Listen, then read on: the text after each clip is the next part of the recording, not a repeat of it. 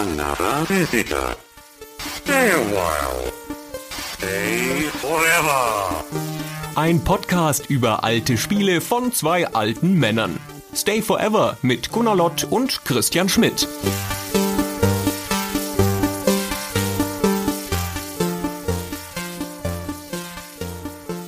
Christian, weißt du, deine Mutter ist so hässlich, nicht mal Kane könnte sie identifizieren. okay, touché. Nicht schlecht. Wie lange hast du an dem gearbeitet? Jahre. Seit Diablo 1. okay, gut. Hat sich gelohnt jedenfalls. Die Komikerkarriere, der steht jetzt nichts mehr im Weg. Nichts kann mich mehr aufhalten. Christian, worüber wollen wir sprechen? Wir sprechen über Diablo. Endlich. Wir hatten ja wieder mal unsere Patreon-Unterstützer gefragt, was wir als Thema nehmen sollen und hatten zur Auswahl gestellt ein Duell, nämlich Diablo vs. Warcraft, also Blizzard-Klassiker. Und Gott sei Dank hat Diablo gewonnen. Ich bin so froh darüber. Ja, aber das heißt ja nichts, weil Warcraft machen wir ja noch. Möglicherweise als nächste Folge. Möglicherweise auch nicht. Mit Diablo sind wir erstmal bedient. Das ist ja eine altehrwürdige Serie, die mittlerweile aus drei Teilen besteht, diversen Add-ons und so weiter. Wir gehen also zurück ins Jahr 1996, ist gar nicht so weit zurück in der Geschichte. Ne? Also aus unserer Perspektive fast schon ein neumodisches Spiel, aber ein super wichtiges, das viele Fans hat und über das wir, glaube ich, jede Menge zu erzählen haben. Ja, Genau. Es hat nämlich ein Genre erfunden, wenn man das so sagen darf. Und das passiert ja nicht alle Tage. Und zwar so sehr, dass heute noch manche Leute alle nachfolgenden Spiele des gleichen Genres als Klone bezeichnen. Ach ja, ja, Diablo-Klon und so. Ist das eigentlich Zufall, dass alle Spiele, die wohl nachfolgend ein Genre als Klon von diesem Spiel bezeichnet werden, mit D anfangen? Also Doom-Klon und Diablo-Klon? Gibt es bestimmt noch mehr Beispiele. Ich kenne keine Spiele mit D. Dungeon Keeper Klon. ich glaube nur kurze Spiele haben Klone, weil sich das so schön sagen lässt. Diablo Klon. Obwohl Dune 2 Klone. Wieso hat man eigentlich bei den Echtzeitstrategiespielen nicht so flächendeckend von Dune 2 Klonen gesprochen, wohingegen quasi auch heute noch jedes Action-Rollenspiel erstmal ein Diablo-Klon ist? Vermutlich deswegen, weil Dune 2 nicht so einen großen Fußstapfen hinterlassen hat. Das war zwar das wegweisende Spiel, aber hatte nicht diese Breitenwirkung, wie es ein Doom oder ein Diablo hatte. Ja, Diablo hat ja nicht nur ein Genre erfunden, sondern auch noch einen ganz großen Schlag getan und war zu seiner Zeit das meistverkaufte Spiel der Welt. Oder in seinem Jahr, glaube ich. Die ganze Serie hat danach noch Millionen und Abermillionen Spiele verkauft. Also wir sprechen über eine der großen Serien, auch der kommerziell erfolgreichen Serien. Was für ein Genre soll denn Diablo erfunden haben eigentlich? Gute Frage. Das Action-Rollenspiel. Okay. Das ARPG, wie wir Checker sagen. Ist das überhaupt so? Ja, das ist schwer zu sagen. In der Blaupause und das ist, glaube ich, so ähnlich wie Doom ja auch nicht den 3D-Shooter erfunden hat. Ne? Ist ja auch nicht das erste Spiel gewesen, aber es hat eine Blaupause gefunden, die so gut funktioniert hat, dass da die ganzen definierenden Elemente zusammengekommen sind, wo man später gesagt hat, okay, so muss ein Shooter aussehen. Und bei Diablo ist es, glaube ich, ganz ähnlich. Also wenn man von einem Action-Rollenspiel spricht, diesen Begriff würde ich auch sagen, gibt es eigentlich erst seit Diablo, aber Rollenspiele, die ähnlich funktionieren, also die einen Rollenspielanteil haben, aber in Echtzeit stattfinden, gab es vorher auch schon. Also ein Ultima zum Beispiel, die Serie läuft seit dem sechsten Teil auch schon in quasi Echtzeit. Ja, also es ist nicht genau das gleiche, aber es gibt ähnliche Spiele, die das schon vor Diablo gemacht haben, aber halt nicht in dieser Zusammenstellung. Das Wort Blaupause ist da, finde ich, ganz treffend, was du da sagst. Das ist nämlich ein hohes Wort, einem Spiel ein Genre anzuheften und Action-Rollenspiel ist jetzt eine große, weite Bezeichnung, die viel einfassen könnte. Aber was Diablo eigentlich gemacht hat, ist so eine Art kommerzielle Blaupause. Ja? Also eine Kombination aus Sachen, die schon vorher da waren, die es sich, ich will nicht sagen zusammengeklaut, das klingt ja immer fies, aber die es halt kopiert hat aus anderen Sachen und die zusammen ein neues ergaben, das so noch nicht da war und das eine ganz bestimmte Lücke im Markt für sich selber geschaffen hat. Genau, auch zur richtigen Zeit. Genau, und zur richtigen Zeit und da kam halt Multiplayer per Modem auf und das passte alles gerade in diese Zeit ganz gut.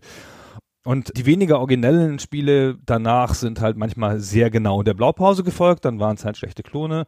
Oder sie haben noch was eigenes hinzugefügt oder was eigenes abgezogen und dann waren es halt Spiele im selben Genre im weitesten Sinne her. Eigentlich ist das ganz gut mit diesen Blaupausen, dass es halt so ein Konzept gibt von kommerziell einsetzbaren Fähigkeiten. Könnte man auch auf andere Sachen besser anwenden. Ist ein klareres Gedankenbild, als von Genres zu sprechen. wenn es keine Blaupausenspiele gäbe, dann würde der ganze Mobile-Markt nicht funktionieren. Na, eigentlich das gesamte AAA-Segment würde nicht funktionieren. Wir können alle Gott froh sein, dass es diese Blaupausenspiele gibt und vor allen Dingen kann die Spielebranche froh sein, dass es in einigermaßen regelmäßigen Abständen neue Blaupausenspiele gibt, weil sonst wäre es ja alles sehr traurig. Aber gut, ja, jetzt reden wir mal über dieses Blaupausenspiel über Diablo und erstmal über die Entstehungsgeschichte. Das ist ja nun heutzutage eine der großen Marken von Blizzard in einer Reihe von großen Marken, die sie haben. Das ist in seinem Ursprung aber überhaupt kein Blizzard-Spiel.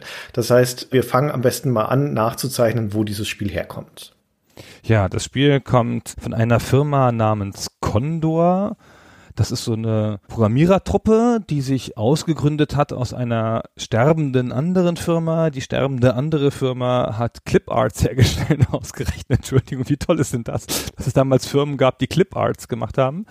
Die gingen dann aber unter und dann haben die sich ausgegründet und wollten eine Spielefirma machen und nannten die nach einem Projekt Condor, das sie damals in der alten Firma noch angefangen haben. So fing es an. Das waren die Schäfers, Max und Erich schönen deutschen Vornamen und David Brevik. Die führende Kraft hinter diesem Trio ist der Dave Brevik. Der ist auch der führende Kopf hinter Diablo. Die Schäfers sind nicht unwesentlich. Die sind von ihrer Vorerfahrung her Grafiker. Also die haben bei dieser Clipart-Firma auch als Grafiker gearbeitet. Und der Dave Brevik ist von seinen Kenntnissen, seiner Vorerfahrung her Programmierer. Der kommt also aus dem Coding. Und sie haben sich da kennengelernt bei dieser Clipart-Firma. Bevor sie gemeinsam diese Firma Condor gegründet haben, haben sich ihre Wege aber wieder getrennt, weil der David Brevik vorher wieder ausgestiegen ist. Und der hat dann einen Abstecher eineinhalb Jahre bei Iguana Entertainment gemacht. Das ist eine Firma, die für den Publisher Acclaim primär gearbeitet hat, hauptsächlich Portierungen, NBA Jam haben die gemacht und so. Und die sind dann irgendwann nach Texas umgezogen und da hat der David Brevik gesagt, nee, ich bleib hier in Kalifornien und ja, was mache ich denn jetzt? Jetzt rufe ich die Schäfers nochmal an. Na, wir haben uns doch damals so gut verstanden bei dieser Clipart-Firma. Wollen wir nicht gemeinsam ausgründen und dann geht's da wieder los, wo du gerade aufgehört hast, nämlich dann haben sie gemeinsam beschlossen, diese Firma Condor zu gründen. Genau. Und dann wollten sie zusammen ein Projekt machen, das der Brevik schon lange auf der Pfanne hatte, also wie er es beschreibt, schon seit der Schulzeit quasi, nämlich ein Spiel namens Diablo oder wie ich früher gesagt habe, immer Diabolo. Und dazu hat er dann in dieser Zeit ein Designdokument gemacht. Das ist einer der schönen Fälle, wo das Designdokument frei verfügbar ist im Internet. Er hat es irgendwann veröffentlicht. Und da kann man sehr genau nachlesen, was der für ein Spiel vorhatte. Und in ganz großen Teilen ist das ein sehr hellsichtiges Dokument, das sehr klar das später entstandene Spiel beschreibt. Findest du? Mit so drei, vier sehr wesentlichen Unterschieden, zu denen kommen wir gleich noch da bin ich sehr gespannt, wie du das einschätzt, diese Unterschiede, auf die wir dann noch kommen, ja. Für die zeitliche Verortung dieses Konzeptpapier, das du gerade beschreibst, dieses Pitching-Dokument, das ist es nämlich. Also Condor hat nach Publishern gesucht, die mussten ja irgendwie Geld reinkriegen, ist datiert auf das Jahr 1994. Condor ist 93 gegründet worden. Die haben zuerst mal auch Auftragsarbeiten für Acclaim primär gemacht. Der Kontakt war ja über Iguana schon hergestellt und die haben als eines der ersten Spiele eine Portierung eines japanischen Prügelspiels von Sunsoft für Acclaim gemacht, nämlich Justice League Task Force. Und das haben sie für das Mega Drive portiert.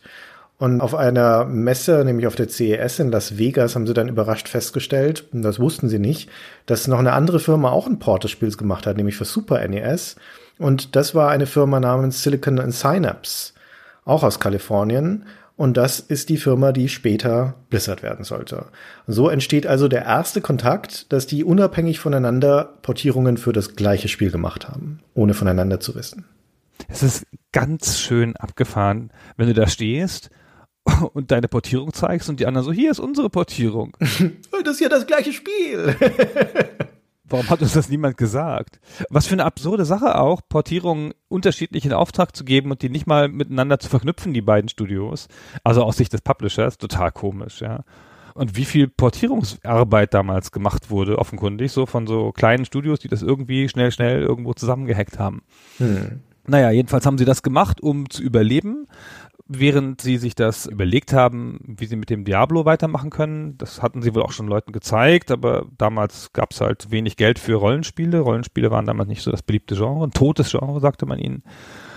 Und als sie dann mit diesen Blizzard-Leuten in Gespräch gekommen sind, also die damals noch Silicon and Synapse hießen, da hat's wohl so ein bisschen getickt am Anfang. Die hatten wohl auch so ein bisschen das Gefühl, wir müssten mal was eigenes machen und nicht nur diese Portierung. Und da fing es schon so ein bisschen an, dass man sich mal überlegt hat, ob man irgendwas zusammen macht. Das ist die weitere Geschichte, dazu kommen wir noch, aber lass uns doch ganz kurz noch bei dem Designdokument bleiben. Ja, gerne. Also der wesentlichste Unterschied, über den auch schon viel geredet wurde, ist, der Bravik hat sich das Spiel als rundenbasiert vorgestellt und nicht als Echtzeitspiel. Und mit Permadeath, das hatte ich total vergessen. Das hat mich voll überraschend getroffen, als ich es nachgelesen habe, weil er hat es natürlich im Kopf modelliert nach den Rogue-Spielen, also Rogue und NetHack und damals vor allen Dingen Moria, dass er quasi so eine Art von Vorbild war. Und da gab es natürlich rundenbasiertes Movement und Permadeath. Ja, und danach hat er das gemacht und zwar halt nur sein Wunsch, das mit toller Grafik zu machen, in so einem schrägen 2D, in so einer 2D-Draufsicht. Das wird schon alles ganz genau beschrieben. Ein teilbasiertes System. Das wird alles ganz genau da so ausgelegt. Aber halt die wesentlichen beiden Unterschiede, Permadeath und rundenbasiert. Und dann hat er noch eine ganz interessante Idee darüber, wie man DLCs machen sollte oder beziehungsweise Expansion Packs. Ich weiß gar nicht, sind die frühen 90er schon eine Zeit, in denen Expansion Packs so das große Ding sind? Also Add-ons gibt's natürlich schon seit geraumer Zeit. Wenn ich zum Beispiel an Origin denke, die ganzen Wing Commanders haben ja ihre Secret Missions und sowas, das sind alles die frühen 90er. Also ich glaube, das Konzept des Expansion Packs ist an sich schon etabliert, also schon seit geraumer Zeit. Aber in dem damaligen Magic the Gathering Hype mit den Booster Packs hat der Bravik die Idee, dass du in einem Spiel, das prinzipiell zufallsbasiert ist, wie diese Roguelikes es sind, dass du in einen Dungeon reingehst, gehst immer tiefer und du weißt nicht, was sich da erwartet, weil der Computer es auswürfelt für dich dass die sich besonders gut eignen würden für kleinere Expansions, die dem etwas hinzufügen. Also zum Beispiel ein Set neuer Monster oder neue Grafiken oder ein Schwung neuer Gegenstände und so weiter. Also dass man nicht unbedingt den großen Add-on-Wurf mit hier neuem Storybogen und sowas machen müsste, sondern man könnte da viel mehr so modularere Dinge verkaufen. Und da verwendet dieses originale Pitching-Dokument, das insgesamt nicht so umfangreich ist, das sind nur ein paar Seiten, erstaunlich viel Zeit darauf, weil das offensichtlich seine Kernidee ist. Darum geht es ihm. Der ganze Rest dieses Pitching-Dokumentes ist im Großen und Ganzen extrem unoriginell und enthält nichts von den Dingen, die später Diablo wichtig und groß machen. Ja, er beschreibt es schon relativ klar, also auch den Look, den es haben soll grundsätzlich, also dieses düstere gotische, dass er weggeht von der normalen Fantasy und so. Er hat schon eine klare Vorstellung davon, aber diese Beschreibung könnte auf sehr viele Spiele angewandt werden. Ja, das, was er da beschreibt, ist Moria im Endeffekt, ohne das Herr der Ringe-Szenario. Genau, es ist eine moderne Variante von Moria. Der tauscht das aus gegen das düstere Setting. Also das ist von Anfang an mit drin und das ist auch tatsächlich ein Alleinstellungsmerkmal. Diese isometrische Perspektive, also dieses, wie du schon sagtest, immer noch rundenbasiert und deswegen ein felderbasiertes Spiel in diesem Konzept. Das hat er später auch mal in einem Interview erzählt, in einem GDC-Talk, das ist eins zu eins aus XCOM genommen. Also er hat da einen XCOM-Screenshot genommen und gesagt, okay, so sieht unser Spiel auch aus, wird halt nur ein Rollenspiel. Genau, und das ist ja was, was man im Spiel auch sieht, obwohl es logischerweise als Echtzeitspiel hat es ja das gar nicht mehr nötig. Ja, dieses teilbasierte System. Aber man sieht es immer dann besonders deutlich, wenn Items zu Boden fallen, weil die Items können ja tatsächlich dann nur ein Feld belegen und die Monster auch. Das heißt, am beeindruckendsten sieht man es, wenn man stirbt und alle Gegenstände fallen rum und die fallen dann so schön, jedes auf ein Feld, der acht Felder um den Charakter rum.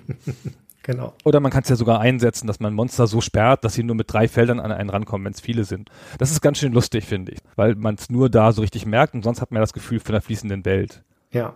Genau, aber lass uns noch eine Sekunde bei diesen Expansion Packs bleiben. Gerne. Ich finde das nämlich doch ganz schön bemerkenswert, weil er ja versucht, die Expansion Packs so zu machen wie Booster Packs. Und zwar mit zufälligen Inhalten auf der Diskette und hier mal ein bisschen was und da mal ein bisschen was, aber du kaufst nicht die, keine Ahnung, 100 Gegenstände, sondern immer so Mixes von verschiedenen Sachen und das ist ein bisschen Zufall, was du kriegst, das ist genau wie bei Magic und er stellt sich das so vor, dass die 5 Dollar kosten, also ziemlich billig und an der Kasse ausliegen im Computerladen und dass man die einfach so mitnimmt. Und das ist gar keine so schlechte Idee, so, muss man sagen. Ist ein bisschen wie eine Lootbox, ehrlich gesagt. Ja, das nimmt so ein bisschen Micropayments voraus, wenn man das möchte, oder so Mikro-DLCs. Der Gedanke ist grundsätzlich ein überzeugender. Also auch im Licht der Zeit, in der der gefasst wird, dieser Gedanke, ist der absolut überzeugend. Und ich wüsste gerne, ich habe nichts dazu gefunden, ich wüsste gerne, warum sie das letztendlich aufgegeben haben, diese Idee, oder niemals dazu gekommen sind, sie umzusetzen. Ich weiß nicht, ist ja schon eine visionäre Idee, die sonst niemand jemals so gemacht hat zu der Zeit. Also wurde ja niemals umgesetzt, bis später die Micropayments und die Gacha-Systeme kommen, die das ein bisschen mitnehmen. Wo dann auch dann ja in manchen Spielen die ganze Metaphorik von Booster Packs mit aufreißen und so wieder zum Tragen kommt. Aber in der Zeit hat das niemand gemacht und ich könnte mir vorstellen, entweder das ist ein Vertriebsproblem, weil du relativ viele Sachen in den Handel bringen musst, relativ verschiedenes Zeug. Es könnte sogar auch ein rechtliches Problem gewesen sein. Weiß man nicht, was man kriegt oder will man umtauschen oder so. Wie ist denn das dann? Hm. Und die hast du dann in dein Spiel integriert, diese Sachen. Die musst du ja dann auf deinem Spiel speichern. Und vielleicht ist es auch gar nicht gut kopiert zu schützen. Also ich kann mir gut vorstellen, dass das ein Vertriebsproblem ist. Auch die Logistik, wenn du dir vorstellst, das muss ja eine CD sein, die du da dann erwirbst im Handel. Und was ist denn auf dieser CD drauf? Und wie kommt es da drauf vor allem? Wird es dann beim Brennen im Presswerk, wird es da individualisiert, die Inhalte der CD, sodass die zufällig sind? Das ist ja ein neuer Prozess. Das muss ja erstmal irgendwie eine Produktionsstraße dafür geschaffen werden und eine Produktionsart. Also ich kann mir vorstellen, dass die grundlegende Idee dadurch kompliziert wird, dass dann der Herstellungs- und Vertriebsprozess der eigentliche Flaschenhals ist. Das glaube ich schon auch. Du könntest natürlich einfach alles drauf tun, alles, was du hast, und beim Entpacken gibt es dir zufällig 10 aus 1000. Vielleicht, aber dann hast du es morgen alles im Internet. Das ist ja, was ja dann später beim Battlenet ihnen noch schwer auf die Füße gefallen ist im ersten Diablo, dass sie unterschätzt haben, wie schnell Leute bereit sind, im Internet Dinge zu teilen. In dem Fall Cheats und Hacks. Und vermutlich wäre das gleiche bei den Expansion Packs auch passiert es kann ja fast gar nicht funktionieren, weil es wäre ja darauf angewiesen, dass das Spiel das dann auf die Festplatte spielt und da ins Hauptspiel integriert. Und wenn so ein Expansion Pack da irgendwas ins Hauptspiel schreiben kann, können das Spieler auch. Und dann geht es kaputt. Aber naja, vielleicht ist es auch nur eine schöne Idee und war einfach technisch nicht lösbar. Das wird das Wahrscheinlichste sein. Also ich kann mich nicht erinnern, auch damals in der Zeit, als dann Diablo kommuniziert wurde, als es Previews gab oder Presseberichterstattung, dass das irgendeine Rolle gespielt hat. Ich habe so das Gefühl, dass dieser Teil des Konzepts ziemlich schnell wieder fallen gelassen wurde in der Entwicklung. Und wenn man das jetzt mal rausnimmt aus diesem ursprünglichen Konzept, aus diesem ursprünglichen Pitch, dann bleibt da letztendlich ein Rogue oder Moria-Klon in einer zeitgemäßen Präsentation in einem düsteren Gothic-Szenario.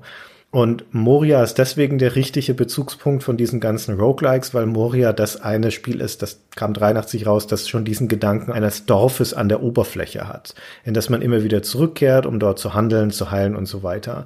Und das ist das Vorbild für Tristram. Das heißt, eigentlich ist dieses Originalkonzept von Brevik tatsächlich ziemlich zusammengetragen aus dem Spielprinzip und der Zufälligkeit von Rogue, dem Dorf von Moria, dem Look von XCOM. Und dann haben wir es schon so ziemlich.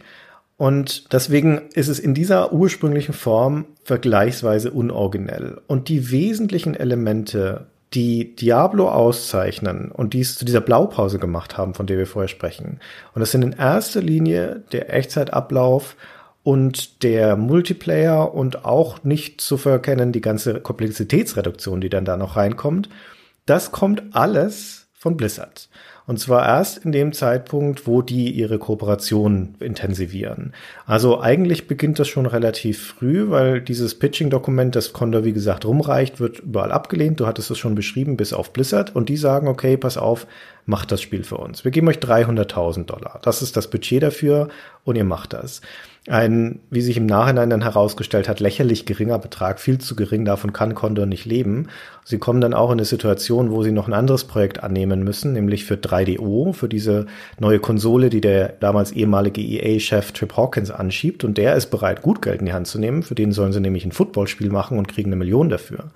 Und während dieses Prozesses, also an diesen zwei Spielen werkeln, da sind wir schon im Jahr 1996, sagt Blizzard dann auch, pass auf, wir wollen euch kaufen, wir übernehmen euch gleich. Und als 3DO das erfährt, sagen die, na, wir kaufen euch auch und wir bieten das Doppelte von dem, was Blizzard bietet. Und Bravik erzählte dann aber, dass sie sich für Blizzard entschieden haben, für das niedrige Angebot, weil die Chemie zwischen den beiden Studios einfach so gut gewesen wäre. Gleiche Firmenkultur, gleiche Gedanken und so weiter.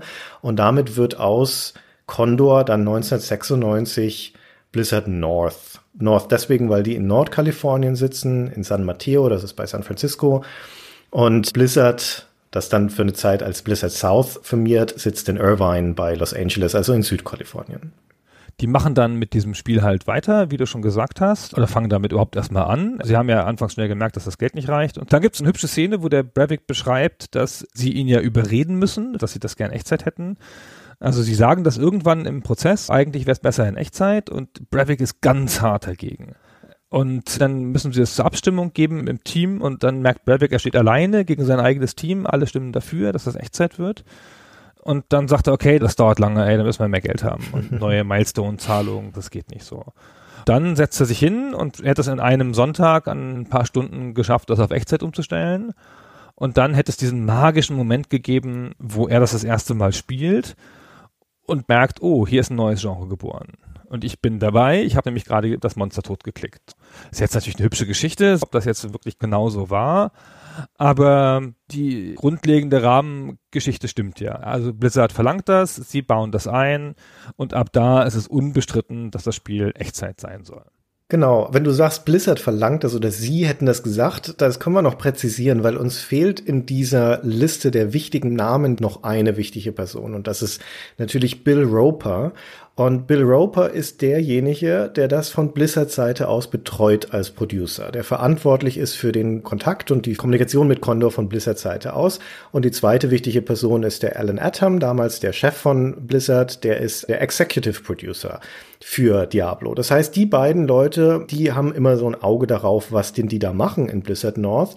Insbesondere natürlich der Roper. Und der ist, obwohl er zu dem Zeitpunkt noch nicht direkt im Team sitzt, nicht dort oben im Norden und mitarbeitet, das passiert erst Ende 96, als Diablo fast fertig ist. Da zieht er dann um und bleibt dann Teil tatsächlich von Blizzard North. Aber zu dem Zeitpunkt sitzt er also noch im Süden und gibt die Sachen durch. Und der hat das später auch mal beschrieben, dass der eigentlich eine ganz logische Geschichte war aus der Perspektive von Blizzard, weil was haben die zum damaligen Zeitpunkt gemacht? Deren heißeste Eisen waren Warcraft 1 und 2. Warcraft 2 ist 95 erschienen, war der erste richtig große Erfolg für Blizzard. Und das sind Echtzeitspiele, ne? Echtzeitstrategie. Das heißt, Echtzeit war dort das Schlagwort rauf und runter. Da war die Firma voll gepolt. Und als die alle dieses Diablo, diese Prototypen gesehen haben, haben alle bei Blizzard gesagt, Ropa eingeschlossen, warum ist das nicht Echtzeit. Ja? Das ist das Zauberrezept für alles. Ne? Da hast du einen Hammer, haust du überall drauf und unser Hammer heißt Echtzeit. Und das war natürlich der richtige Hammer auch in diesem Fall.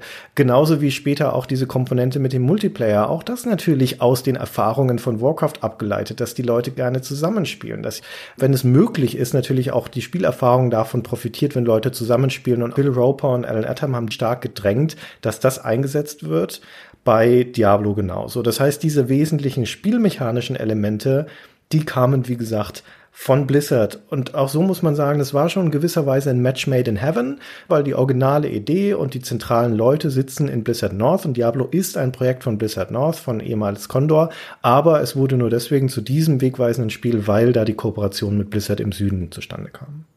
Schon ganz schön interessant, ja. Wahrscheinlich hätte es Blizzard North, hätten sie jetzt Geld gefunden auf der Straße, hätten sie das nicht hingekriegt. Also jedenfalls nicht so. Nee, sie hätten ein altbackenes, rundenbasiertes Rollenspiel gemacht, das vermutlich auch gut gewesen wäre, hoffen wir doch zumindest mal, aber nicht dieser Entwicklungsschritt für das Genre, definitiv nicht. Blizzard hat da ja schon zum ersten Mal oder vielleicht zum zweiten Mal mit Warcraft gezeigt, dass sie ein super Gespür haben dafür, was so geht am Markt und was Spieler wollen. Also die haben ja dann sehr gecrunched und das wurde dann halt unter großen Mühen fertiggestellt, aber es kam in einem ziemlich polierten und fertigen Zustand raus, bis auf den problematischen Multiplayer-Modus, der ihnen dann sofort kaputt gegangen ist. Aber das Spiel sah super aus für seine Zeit, hatte Easter Eggs, es lief gut, durchdachte Bedienung. Das war schon so das erste, zweite, dritte Mal, dass sie das eingelöst haben, was später so das Blizzard-Versprechen sein sollte. Ja, so ziemlich hochpolierte Spiele, die vielleicht nicht in allen Aspekten super originell sind, aber die halt schon sehr klar ein Konzept verfolgen und das auch echt durchziehen. Sie haben ja immer mal wieder was geändert im Spiel. Sie wollten es in einem Jahr entwickeln. Mit elf Leuten stand in diesem Designdokument. Das war natürlich sehr optimistisch wie immer, ja, aber Spielentwickler sind ja immer optimistisch. Sie haben dann doch wie viel? Zweieinhalb gebraucht? Ja, zwei würde ich sagen, ja. Dann auch mit ein bisschen größeren Team. Und sie haben auch noch relativ vor Schluss ein paar größere Änderungen gemacht, haben eine Menge von Sachen rausgeworfen, weil die hatten sich das, wie schon ein bisschen rauskam, sehr viel klassischer vorgestellt. Auch so typisch rollenspielhaft und mussten dann ganz viel Gegenstände rauswerfen und ganz am Ende kam halt der Wunsch, alles in der Komplexität zu reduzieren. Und am Ende kam noch das Battlenet dazu neue Erfindung. Es war das erste Spiel seiner Art oder der erste Service, der direkt bei einem Spiel integriert war. Und es gab natürlich auch schon so unabhängige Web-Services, mit denen man Spiele spielen konnte.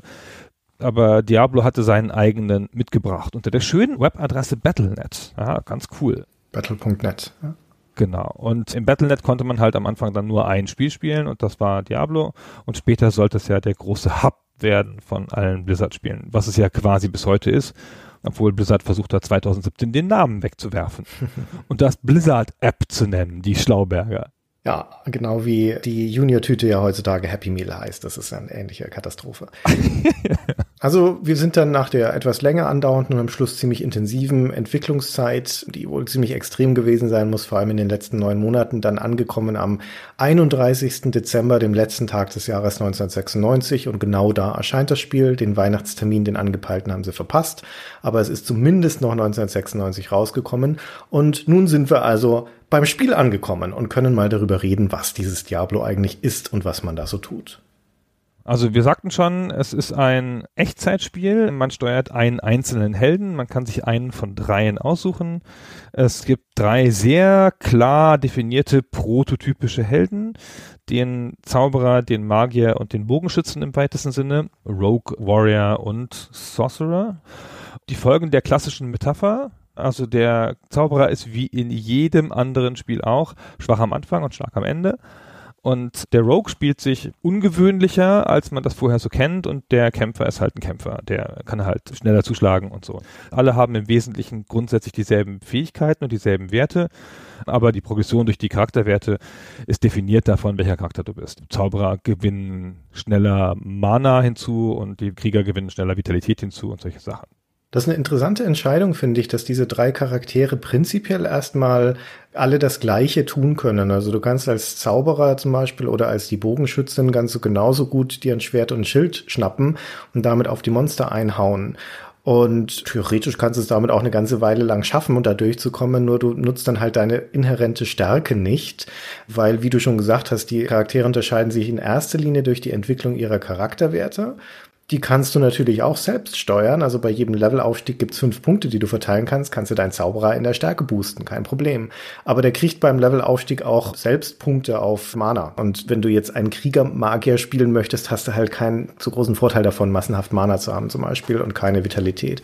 Aber die anderen Punkte, die auch noch dazu kommen, ist, dass du auf diese ganzen Talente Level Caps hast. Also eine Jägerin zum Beispiel die hatten Mana-Cap von 173 und der Krieger sogar nur von 99. Das sind die maximalen Mana-Punkte, die die haben kann. Der Zauberer hat 596.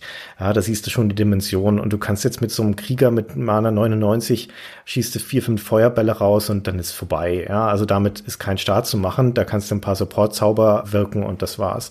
Und was noch entscheidender ist, und das wird nirgendwo so richtig genau beschrieben, das ist was, was man dann in der Spielerfahrung in erster Linie merkt, ist, dass ihre inhärente Haupthandlung, die sie haben, nämlich das Zuschlagen im Nahkampf, das Schießen von der Fernwaffe oder das Abfeuern eines Zaubers, hat eine bestimmte Handlungsgeschwindigkeit. Und der Krieger kann am schnellsten zuschlagen, also in schnellster Folge. Der Zauberer kann in schnellster Folge zaubern wo der Krieger am langsamsten ist und das macht nach hinten raus einen massiven Unterschied. Na, dann nordet sich dann schon wieder ein, dass du die Charaktere am besten so spielst, wie sie gedacht sind. Aber es geht auch anders, ne? Und ein Zauberer zum Beispiel, wer neu startet in den ersten Levels, ist der gut damit bedient, mit seinem Zauberstab erstmal alles umzuhauen, anstatt das kostbare und geringe Mana rauszuhauen am Anfang. Also es gibt einen logischen Weg, die zu spielen und das ist ja jetzt auch nichts Schlechtes und es gibt trotzdem die Möglichkeit, sich das ein bisschen zu customizen, weil für manche Spielarten oder für manche Wünsche kann es sinnvoll sein, den einen Weg ein bisschen mitzugehen. Es ist nicht falsch für den Warrior, ein oder zwei Sprüche einzusetzen, regelhaft für sein bisschen Mana, das er hat. Das kann er halt so mitverbrauchen.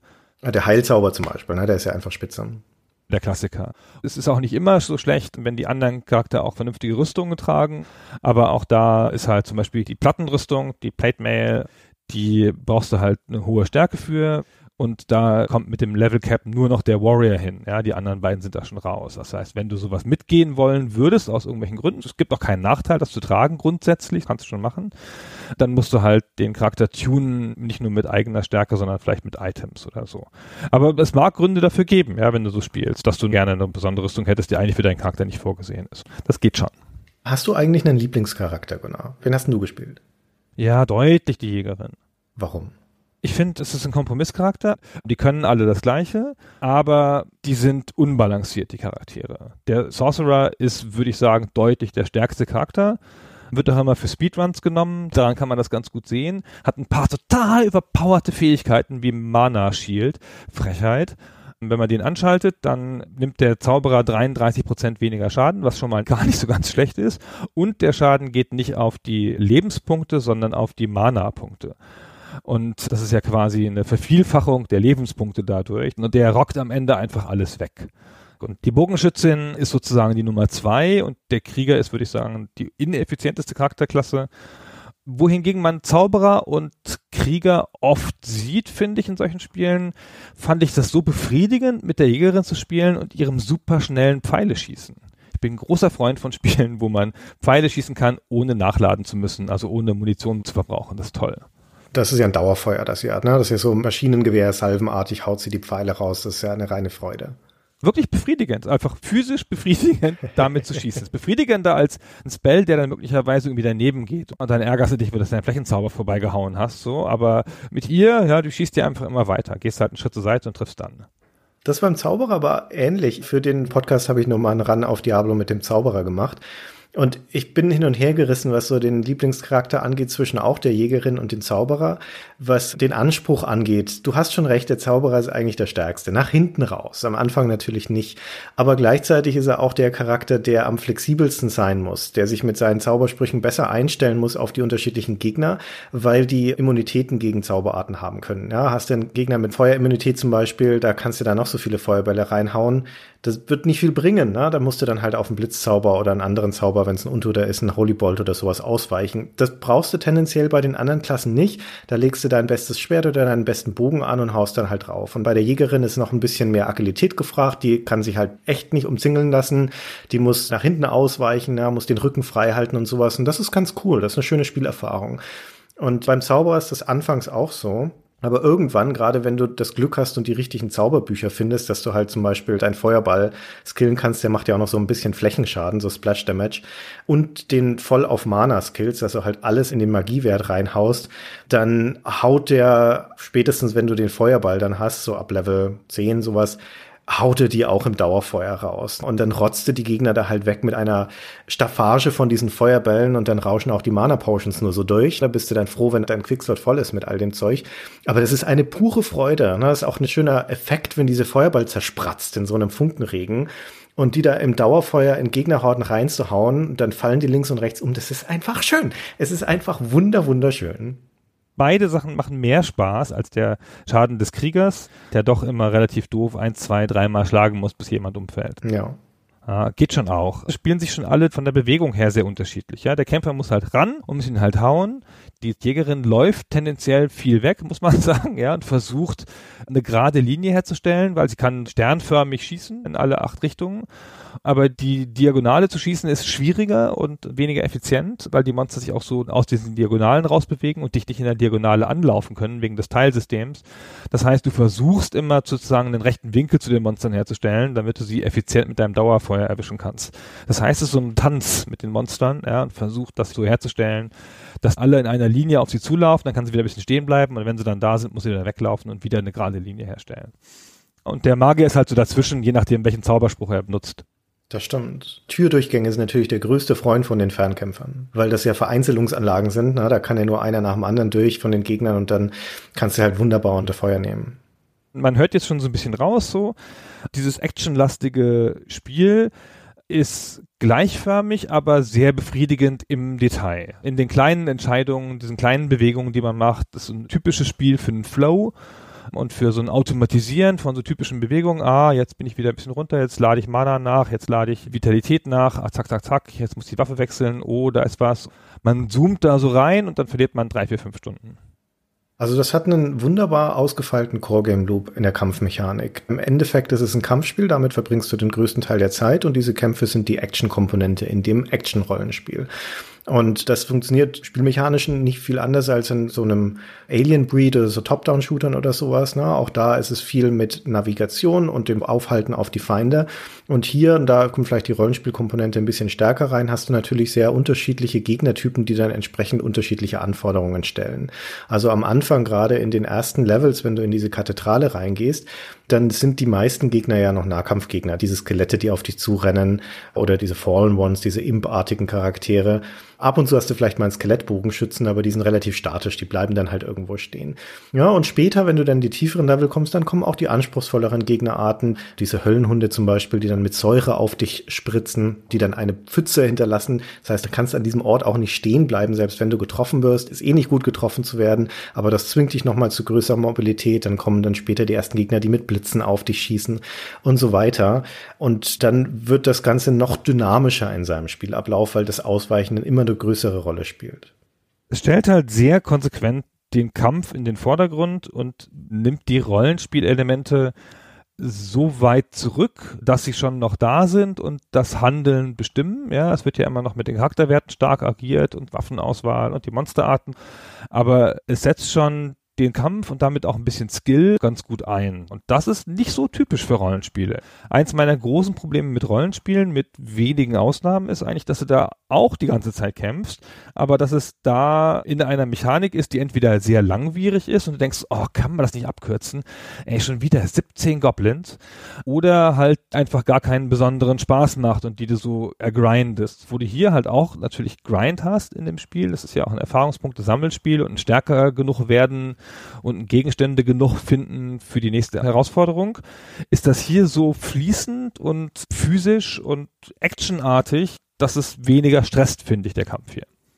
Ja, kann ich gut nachvollziehen, würde ich auch sagen. Also wie du schon sagtest, man kommt in ein echt gutes Flow-Gefühl rein. Die Menge der Taktiken, die man beherrschen muss, die man sich aneignen muss, ist ja auch echt überschaubar. Das hat, wie gesagt, viel mit dem Manöver im Kampf zu tun und ab und zu mit der richtigen Wahl des Angriffsmittels für die entsprechenden Feinde. Gerade wenn du jetzt zum Beispiel den Zauberer spielst, dann musst du halt ab und zu mal den Zauberspruch wechseln Theoretisch musst du vielleicht zum Beispiel auch mal die Waffe wechseln, wenn du der Krieger bist. Das ist aber relativ umständlich in dem Spiel. Und ansonsten geht's halt eher darum, den Raum sinnvoll zu nutzen. Auch das, was du in den klassischen Rollenspielen weniger hast. Wenn da taktischer Kampf auf Feldern ist, dann möglicherweise noch ab und zu, aber nicht in dieser Dynamik wie hier, wo du größere Gegnergruppen vereinzelst, sie durch Türen lockst oder sie um die Ecke lockst, wo du auch mal wegläufst, um sie nacheinander so abarbeiten zu können oder dich im schlimmsten Fall sogar rausteleportierst mit einem Zauber. Und das führt dazu, dass die Kämpfe hier sehr viel dynamischer sich anfühlen, als man das in Rollenspielen sonst gewohnt ist. Es hat auch ein paar kleine Tricks, um das herbeizuführen, glaube ich. Ich finde, die Sichtweite ist nicht so sehr hoch in dem Spiel, also gefühlt zu niedrig immer. Und die Gegner bewegen sich zuweilen sehr schnell und sehr gezielt. Du hast es ja in so vielen Spielen, da steht der Gegner da hinten rum und dann läufst du in die Range rein und du hast ihn aber schon gesehen und dann löst du ihn sozusagen aus, also pulst ihn, wie man in der Rollenspielersprache dann sagt, und dann bekämpfst du ihn, dann bist du aber sozusagen ja Herr dieser Lage. Und hier sind oft diese Ranges, wo die Gegner ausgelöst werden, größer als dein Bildschirm. Wie überhaupt ja auch deine Waffenwirkung größer als dein Bildschirm ist. Du kannst halt Feuerbälle schießen und anderthalb, zwei Bildschirme weiter ein Monster töten, ohne dass du siehst. Und das gibt ein ziemlich dramatisches Gefühl von Raum, weil die Gegner sehen dich, bevor du sie siehst, rennen in gerader Linie auf dich zu. Du hast mal gerade eine Sekunde nicht hingeguckt und geguckt, was du da aufnehmen kannst von den Sachen, die auf den Boden gefallen sind. Und dann zack, steht schon wieder so ein Biest vor dir, ja. Und ist einfach rangelaufen. Wie unangenehm, dass es auf dich zuläuft. Ja, ich weiß, geh weg. Ah. Und das gibt so ein dramatisches Gefühl. Das macht es echt echtzeitiger, ja. Das Spiel setzt die Dunkelheit da ganz geschickt ein. Wir haben ja schon gesagt am Anfang, dass das von seinem Setting und Szenario her ein düsteres Spiel ist, das in eine Gothic-Richtung geht. Und wir müssen auf Setting und Story und sowas gleich nochmal genauer eingehen. Aber das ist alles sehr dunkel. Ne? Und es ist ja auch naheliegend, dass in diesen tiefen Geschossen weit unter der Erde, in denen du dich bewegst, dass da wenig Licht herrscht. Es sei denn, es gibt den dritten Abschnitt tief unter der Erde, das sind die Caves, da gibt es dann mal so Lavaflüsse und Lavaseen und da ist auf einmal alles strahlend hell erleuchtet, was natürlich auch nochmal ein ganz cooler Kontrast ist. Aber ansonsten bewegst du dich da in einem ziemlich dunklen Raum und hast nur diesen, wie du sagtest, relativ überschaubaren Beleuchtungsradius um dich rum. Aber das Spiel nutzt das spielmechanisch aus. Also zum einen gibt es Gegenstände, die deinen Beleuchtungsradius erhöhen. Das kann manchmal schon ganz nützlich sein, gerade wenn du einen Fernkämpfer spielst. Aber du musst halt echt aufpassen, weil es gibt dann auch Gegnertypen, vor allem kleine Gegner, noch dazu, wenn sie eher dunkel eingefärbt sind, die sind halt wirklich leicht zu übersehen. Gerade wenn sie sich langsam bewegen. Da gibt es zum Beispiel eine Variante der Gule, die da rumschlurfen, die sind fast schwarz. Die sind so leicht zu übersehen. Diese an sich vergleichsweise harmlosen Gegner, weil zu langsam, stehen dann halt auf einmal neben dir, weil du in sie reingelaufen bist. Sowas kann passieren und dann hast du noch das Problem, dass die Gegenstände, die da rumliegen, die Truhen zum Beispiel, die im Dungeon stehen, die sind auch super leicht zu übersehen, weil sie halt braun auf grau sind letztendlich. Und das Spiel hat dynamisches Licht, was für seine Zeit ganz cool ist. Ja, also gerade wenn du so einen Feuerball zum Beispiel schießt, dann beleuchtet der, während er fliegt, auch die Kacheln um sich herum. Und es gibt einzigartige Gegner, die haben immer einen besonderen Namen, das sind besonders starke Gegner und die leuchten immer von sich aus. Das heißt, die erkennst du schon daran, dass die auch so einen Leuchtschimmer haben. Und auch das ist natürlich ein spielmechanischer Hinweis an dich, dass hier ein besonders starker Feind gerade rumläuft. Das ist toll, das stimmt schon. Es arbeitet ganz gut mit seinem Szenario, obwohl das Szenario echt ganz schön stumpf ist, ja. Also, wir haben ja gesagt, das ist ein bisschen Gothic, aber eigentlich äußert sich das im Wesentlichen mit einer gewissen Düsternis und an ein, zwei besonderen Encounters. Und in diesem total tristen Dorf. Das auch noch Tristram heißt, das steckt ja schon im Namen. Das auch noch Tristram heißt, ja, genau.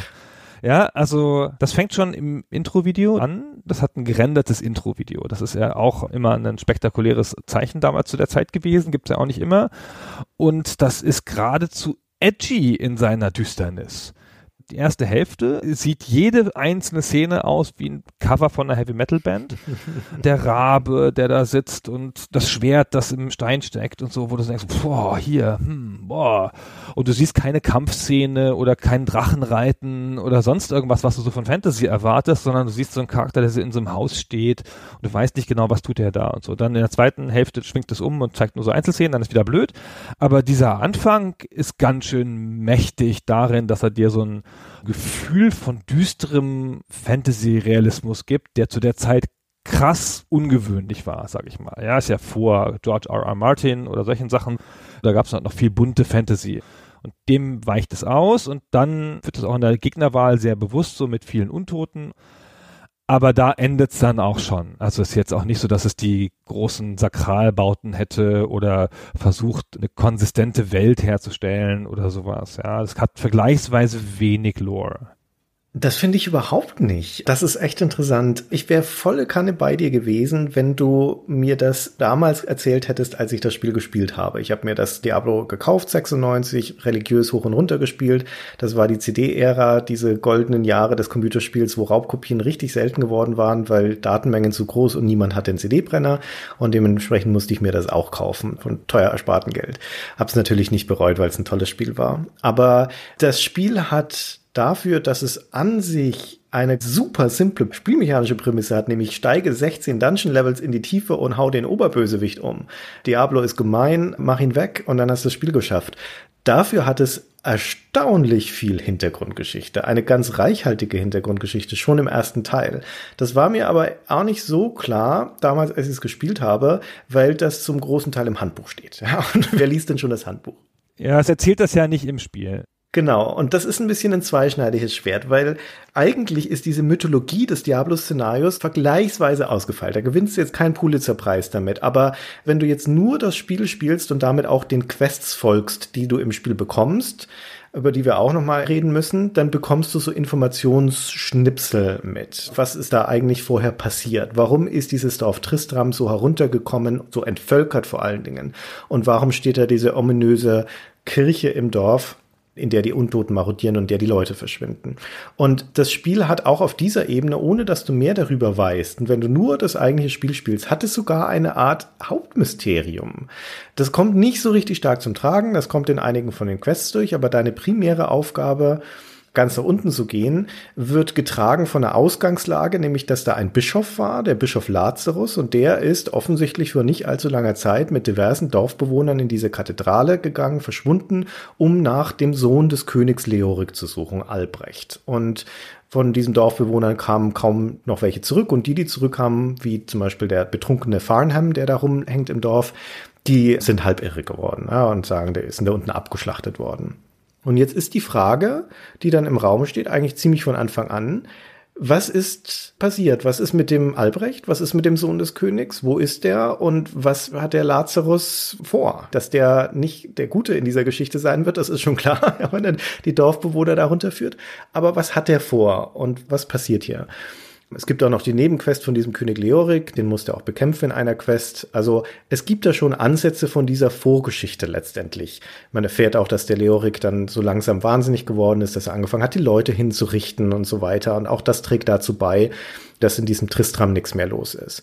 Das erfährt man dann aber primär aus dem Handbuch. Das eigentliche Problem bei der Geschichte ist, wenn du das Handbuch liest, dann erzählt dir das Handbuch detailliert und haarklein die Antworten auf diese Sachen. Das erzählt er, was mit dem Albrecht passiert ist, das erzählt er, was der Lazarus vorhat und so weiter. Das steht da alles drin. Und das ist einfach saublöd. Ja, das ist wirklich saublöd, weil das bisschen Mysterium, das da drin wäre, wird in dem Moment schon entzaubert, wenn du das Handbuch liest. Also würde ich empfehlen, diesen ganzen Lore-Teil im Handbuch einfach wegzulassen oder hinterher zu lesen, wenn man Diablo noch nicht kennt und zumindest dieses Hauptgeheimnis zu erkunden, weil du triffst den Lazarus dann in Level 15 von 16. Das ist ein spezielles Level.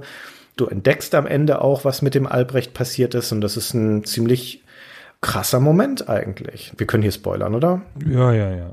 Wenn du den Lazarus entdeckst in seiner Kathedrale, dann hat er auf einem Altar gerade ein Kind geopfert. Fließt Blut raus, Brustkorb geöffnet und so weiter. Das ist schon ziemlich hart. Stellt sich aber raus, das war nicht der Albrecht. Dann kommst du in Level 16, besiegst den Diablo dann letztendlich und in der abschließenden Videosequenz im Outro verwandelt er sich dann zurück wieder in diesen Kinderkörper von dem Albrecht, der ist vielleicht irgendwie ein elf, zwölfjähriger oder sowas. Der bäumt sich noch einmal auf, atmet noch einmal tief durch und stirbt mit weit aufgerissenen Augen und einem riesigen Loch in der Stirn, da wo der Seelenstein drin war.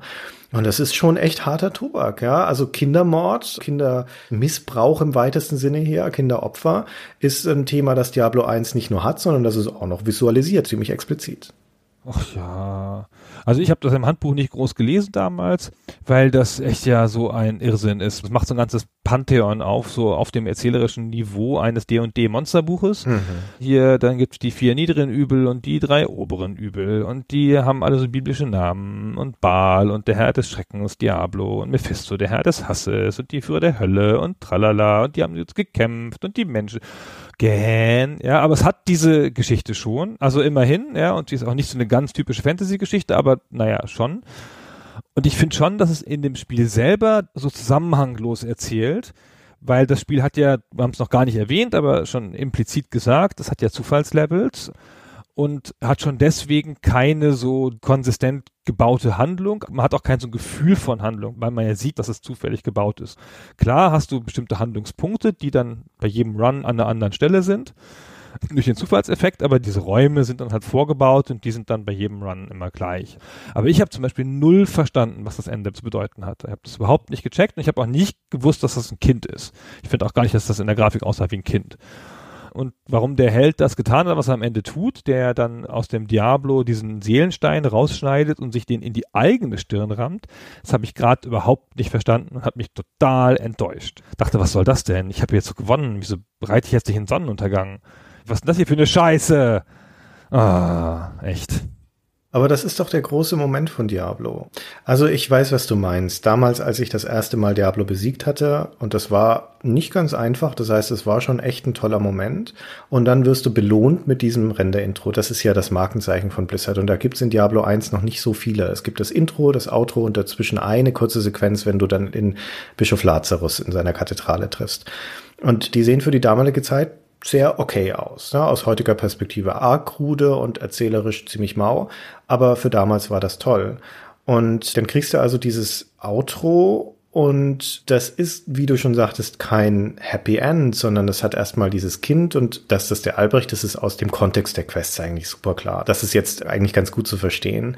Und dann haust du dir diesen Seelenstein in die Stirn und das ist natürlich ein super Twist. Also, wer hätte damit gerechnet, dass das passiert? Aber das Outro sagt dir ja dann warum. Dann kommt ja diese abschließende Szene, wo du da stehst mit diesem wallenden Mantel und dann sagt dir das Spiel, warum du das gemacht hast, nämlich um den in dir aufzunehmen, damit du quasi mit ihm ringen kannst, weil sonst die Gefahr zu groß ist, dass irgendjemand anders diesen scheiß Seelenstein findet und wieder der gleiche Mist passiert. Warum steckt der nicht in die fucking Tasche? Und ringt dann da damit. Das ist doch immer das, was diese Charaktere immer tun. Das Spiel legt dir dann da nahe, den muss man im Kopf aufheben. Da weißt du doch schon, ich glaube, das geht schief. Ich will ja nicht prognostizieren, aber lass uns mal Teil 2 angucken, ob das die richtige Idee war oder ob man nicht doch besser in eine Tasche aus Asbest hätte stecken sollen.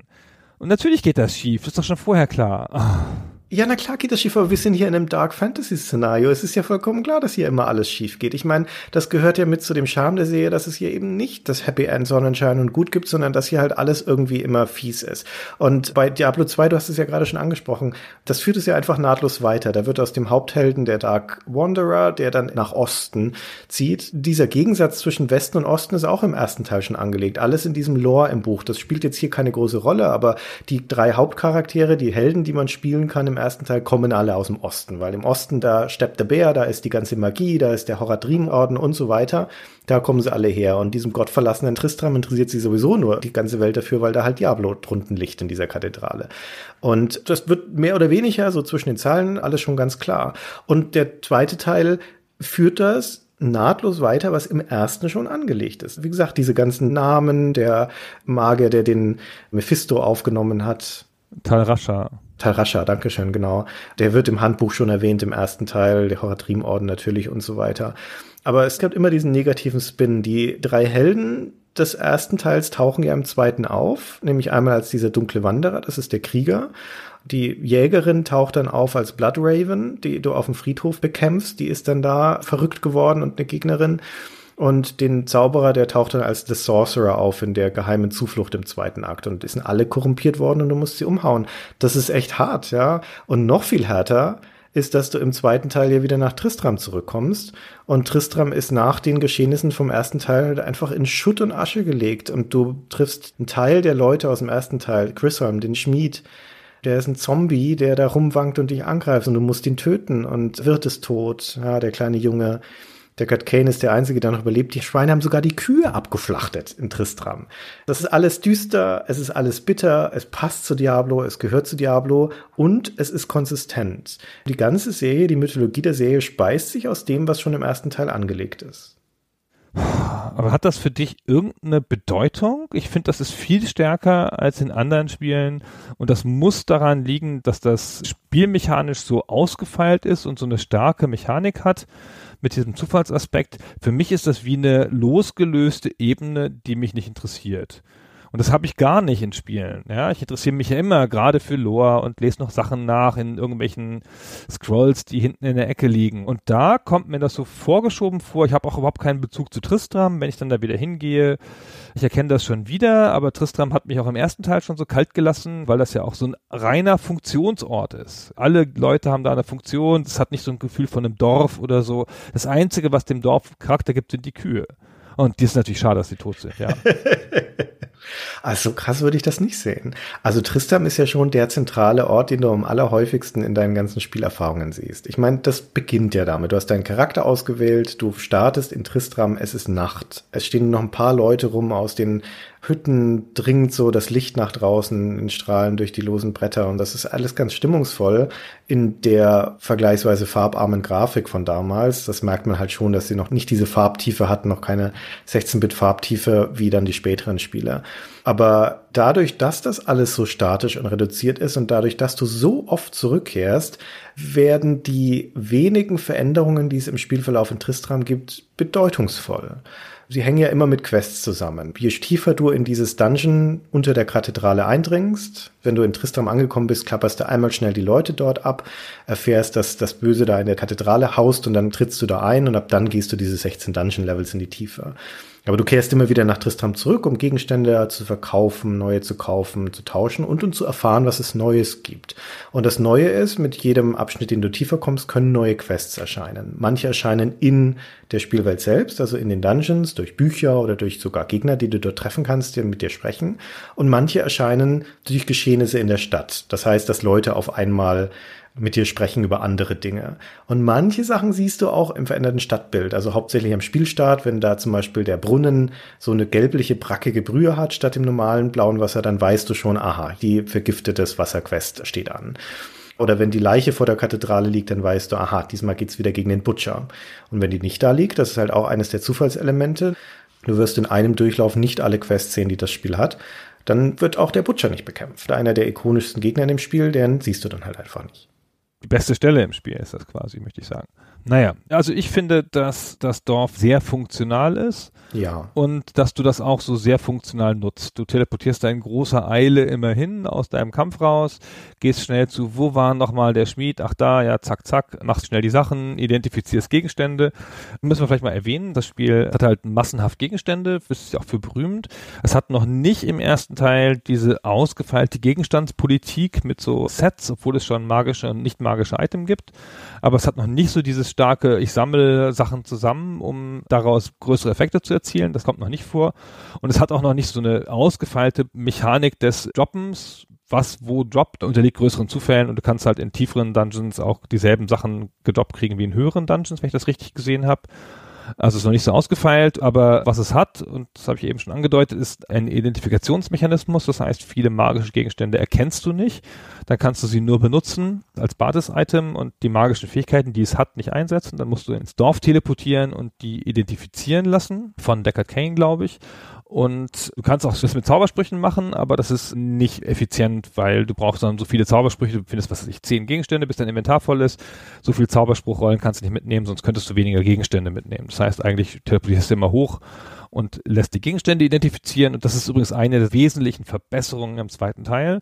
Da kannst du die Zauber, die auf Scrolls sind, die du nicht nativ lernen kannst, wie zum Beispiel die Identifikation, kannst du da bündeln in einem Zauberbuch und dann nehmen sie weniger Platz weg.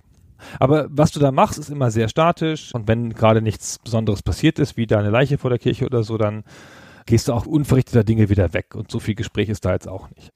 Genau, also wenn der Core Game Loop diese Kampfinteraktion ist und alles, was wir damit schon zusammenhängend beschrieben haben, mit dem Manöver, Wahl, taktische Entscheidungen und so weiter, dann ist der wesentliche Metagame Loop der tatsächlich auch auf der Bewegungsebene eine Art Kreislauf ist, ist ins Dungeon gehen, kämpfen, die ganzen Loot einsammeln und wieder zurück ins Dorf und verkaufen und dabei aufsteigen dann in der Stärke. Entweder durch die Erfahrungspunkte, die du durch das Kämpfen gewinnst, um deine Werte zu verbessern oder halt durch bessere Ausrüstung. Dann gehst du wieder ins Dungeon rein und so weiter. Also das ist über das Town Portal, also über dieses magische Portal, das du jederzeit herzaubern kannst, sofern du eine Schriftrolle hast, kommst du ja direkt ins Dorf wieder zurück. Und dementsprechend sparst du dir sogar diesen Rückweg und Hinweg.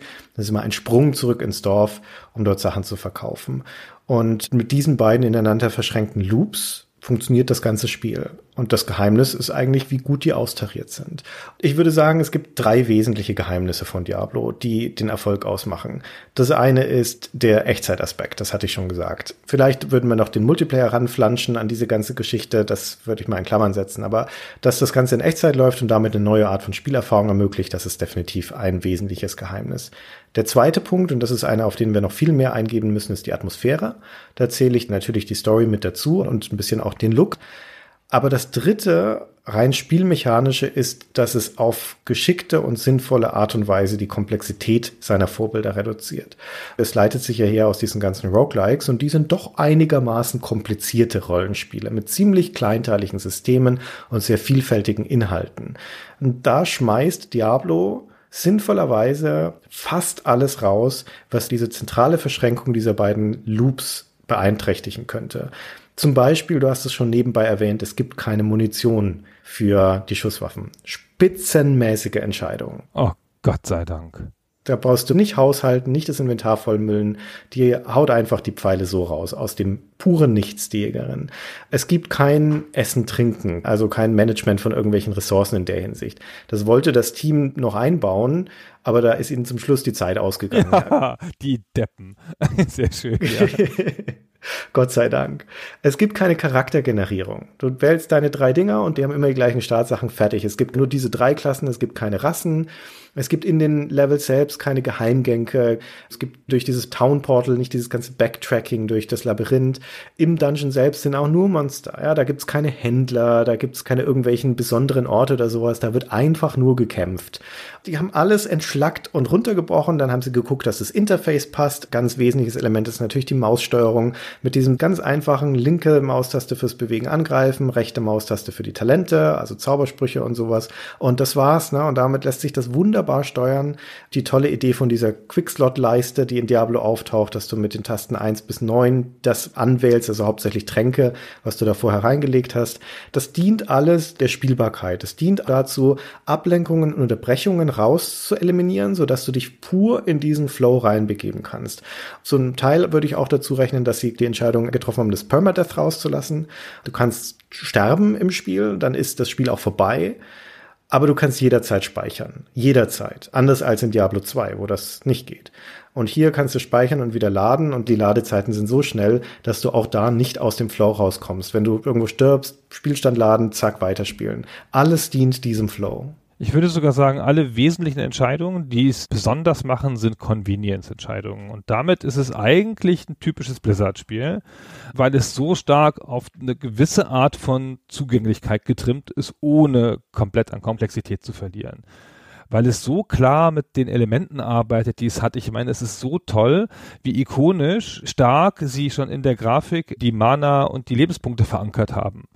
Daran erkennt man sofort wieder. Alle möglichen Spiele haben diese beiden Sachen schon gehabt oder diese Trennung gemacht. Das ist eine alte D&D-Tradition. Aber die machen sie total fett auf den Bildschirm als eins der Hauptelemente. So stark, dass du das Spiel immer wieder erkennst. Und das ist ja auch eine reine Potion Party, das Spiel, ja. Also die meisten Rollenspiele haben einen zu starken Aspekt, wie ich finde, mit Tränke trinken. Aber Diablo ganz vorne.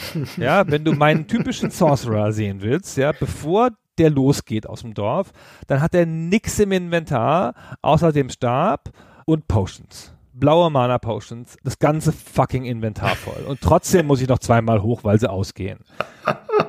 Stimmt, ja. Und dadurch hat das Spiel so was Spielhaftes, finde ich. Und das ist ja auch wieder was, was Blizzard-Spiele gerne machen, dass sie keine Angst haben, solche Elemente überzubetonen und dann voll so ins Mechanische und ins Spielhafte zu gehen und die Metapher nicht so stark leben, dass sie versuchen, realistisch zu sein. Aber wie gesagt, alles, was du auch eben aufgezählt hast, die Quickleiste und diese schnelle Dechiffrierbarkeit, dieser schnelle Einstieg ins Spiel, sind alles Reduktionen und nicht Hinzufügungen zum Konzept. Das, was du gerade gesagt hast mit den großen Kugeln für Mana und für Lebenspunkte, das ist wirklich eine sehr wichtige Beobachtung, finde ich, weil das ist ja auch die einzige Ressourcenmanagement-Komponente, die noch drin geblieben ist im Spiel. Also zumindest für diesen Kampfpart. Es ist ja Munition, Essen und so weiter, alles raus. Die einzigen Geschichten, auf die du noch achten musst, sind dein Verbrauch an Mana und an Lebenspunkten. Und weil das die wichtigsten Komponenten sind, nach denen du auch taktische Entscheidungen im Kampf triffst, sind die natürlich groß dargestellt. Es gibt noch zwei zwei Untersysteme sozusagen. Das eine ist, dass deine Ausrüstung eine Haltbarkeit hat. Das heißt, das ist eine Art versteckte Ressource noch. Mit Treffern kann sich die abnutzen und dann erscheint irgendwann ein kleines Icon rechts unten, das dich darauf hinweist, dass einer deiner Gegenstände fast kaputt ist. Das ist ein panikauslösendes Icon. ist mir nie passiert. Als Fernkämpfer wirst du nicht genug beschädigt, als dass das ein Problem wäre, habe ich das Gefühl. Und die andere Ressource ist Geld. Und die ist sehr seltsam in Diablo. Also natürlich, die Benutzung von Geld ist total naheliegend. Du kriegst das, wenn du Sachen verkaufst und du kaufst damit Dinge ein, ja, neue Ausrüstung, Tränke, Scrolls und so weiter. Aber Geld wird auch in deinem Inventar gelagert und zwar in Haufen von maximal 5000 Goldstücken. Ja, wie, wie abgefahren ist das? Am Anfang merkt man das nicht, weil bis du mal 5000 Goldstücke zusammen hast, vergeht echt einige Zeit. Da klimpern dann so mit einem besiegten Monster so deine 5, 6, 7 Goldstücke am Anfang rein. Und irgendwann sind es dann mal zweistellige Beträge und so. Aber irgendwann hast du die 5000 erreicht und stellst dann fest, dass auf einmal ein zweiter Haufen angefangen wird in deinem Inventar. Ja? Und nach hinten raus, wenn du beim Verkaufen von Gegenständen schon mal 15, 20, 30.000 auf einmal bekommen kannst, hast du auf einmal massenhaft von diesen Geldhaufen in deinem Inventar liegen und das nimmt dir alles Platz weg. Und dann fängst du halt an, Geld in Tristram zu lagern, weil Gott sei Dank ist das persistent. Das heißt, was du da auf den Boden schmeißt, bleibt da auch, egal was. Also ich habe zum Beispiel immer, wenn ich als Bogenschützen zum Beispiel gespielt habe und habe irgendwelche magischen Gegenstände gefunden, Zauberstäbe in erster Linie, die ich nur bei Adria der Zauberin verkaufen kann. Die ist am anderen Ende der Stadt sozusagen. Dann habe ich die so lange auf dem Boden gelagert, bis ich ein Inventar voll zusammen hatte, damit sich der Trip zu ihr lohnt. Weil sonst war es mir zu mühsam. Aber ich hatte dann halt in jeder normalen Partie zum Ende hin in Tristram felderweise Gold rumliegen. Ich arrangiere mir das dann immer in so hübschen Formen, lege dann da irgendwie Flächen aus oder versuche Leute einzubauen mit Goldhaufen.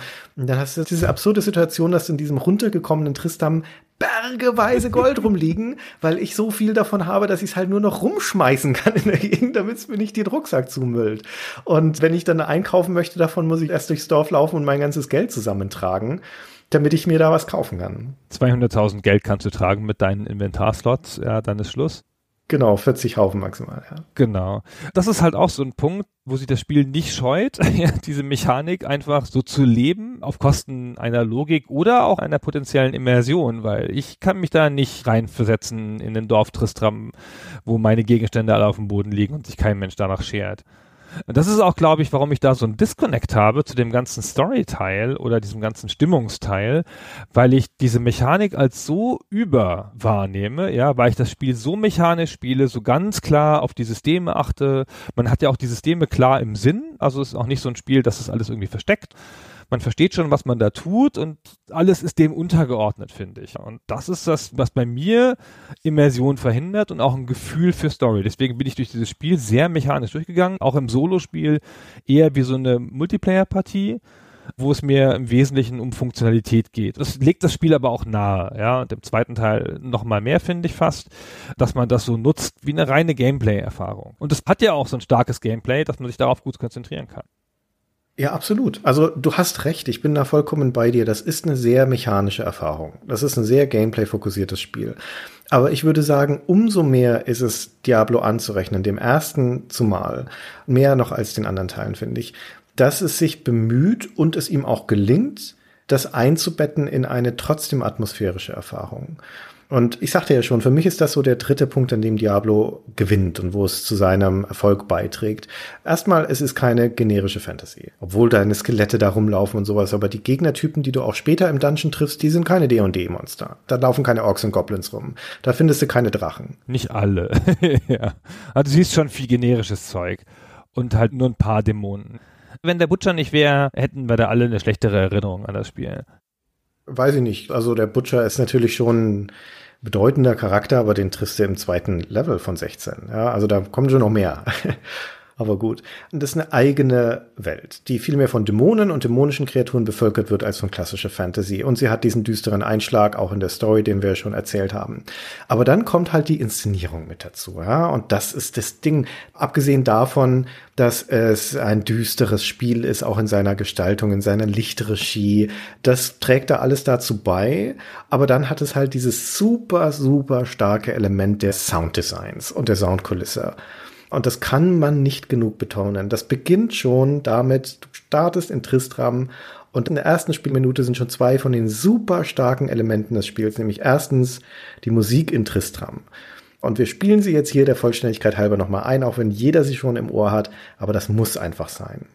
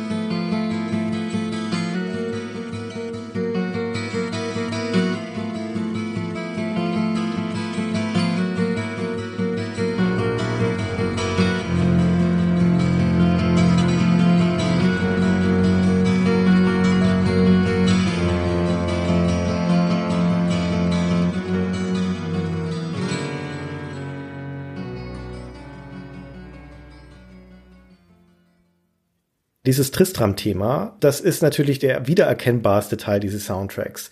In den einzelnen Dungeon-Levels selbst wird es dann eher Soundkulisse als Musik. Da würde ich nur ansatzweise von Musik reden. Aber wie die halt auch gestaltet ist, dass da Elemente von Kreischen, Rasseln, Schreien, teilweise wie Babyschreien reingemischt sind. Und das schafft so eine gruselige Atmosphäre im Hintergrund, die wunderbar zu dieser Atmosphäre passt. Und das zweite starke Element, das du schon am Anfang in Tristum hast, sind diese starken Sätze von den Charakteren. Und die englische Sprachausgabe, die englischen Sprecher sind spitze, sind sehr, sehr gut und sie haben diese tollen Begrüßungsfloskeln. Und die mit Sicherheit bekannteste ist hier Deckard Kane. Hello, my friend. Stay a while and listen. Ich kann mich da nicht satt hören davon. Das wird einfach nicht alt. Also ich finde das Sounddesign auch super. Das Thema und auch mit nicht ganz gewöhnlichen Instrumenten gespielt, meine Gitarre da drin und sowas. Das ist schon was Besonderes und auch von besonderer Qualität. Aber der Hauptkunstgriff, den sie haben, ist, dass das so limitiert ist. Dass du ein Dorf hast und einen tiefen Dungeon und das war's und dass dadurch nicht so eine Fantasy-typische Beliebigkeit entsteht. Erst die Eiswelt, dann die Wüstenwelt, dann die Lava-Welt. Dadurch nutzen sich Fantasy-Welten, finde ich, schnell ab. Und hier ist das sehr konsequent, dieses Zurückkehren nach Tristram, sehr angenehm, sehr klar. Es muss sich nicht ständig verändern. Es bleibt in dieser gewissen Trostlosigkeit der Atmosphäre.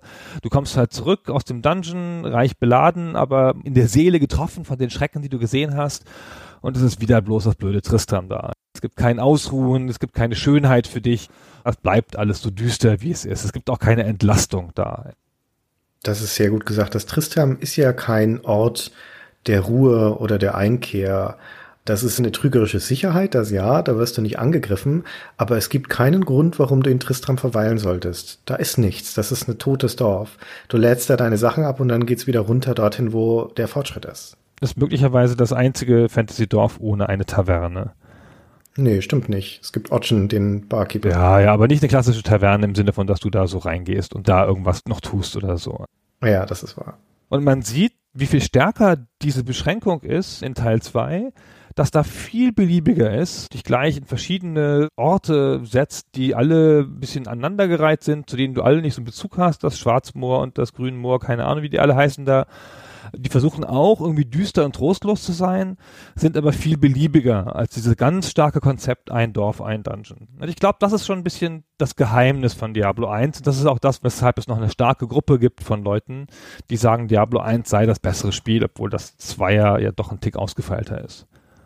Also ich würde das ein Ort mittragen, weiter aber nicht, weil dieses eine Dungeon ist ja auch kein ein Dungeon. Das baut zwar linear auf sich auf, aber das sind vier klar voneinander abgetrennte Orte, visuell, inhaltlich von den Monstern und so weiter.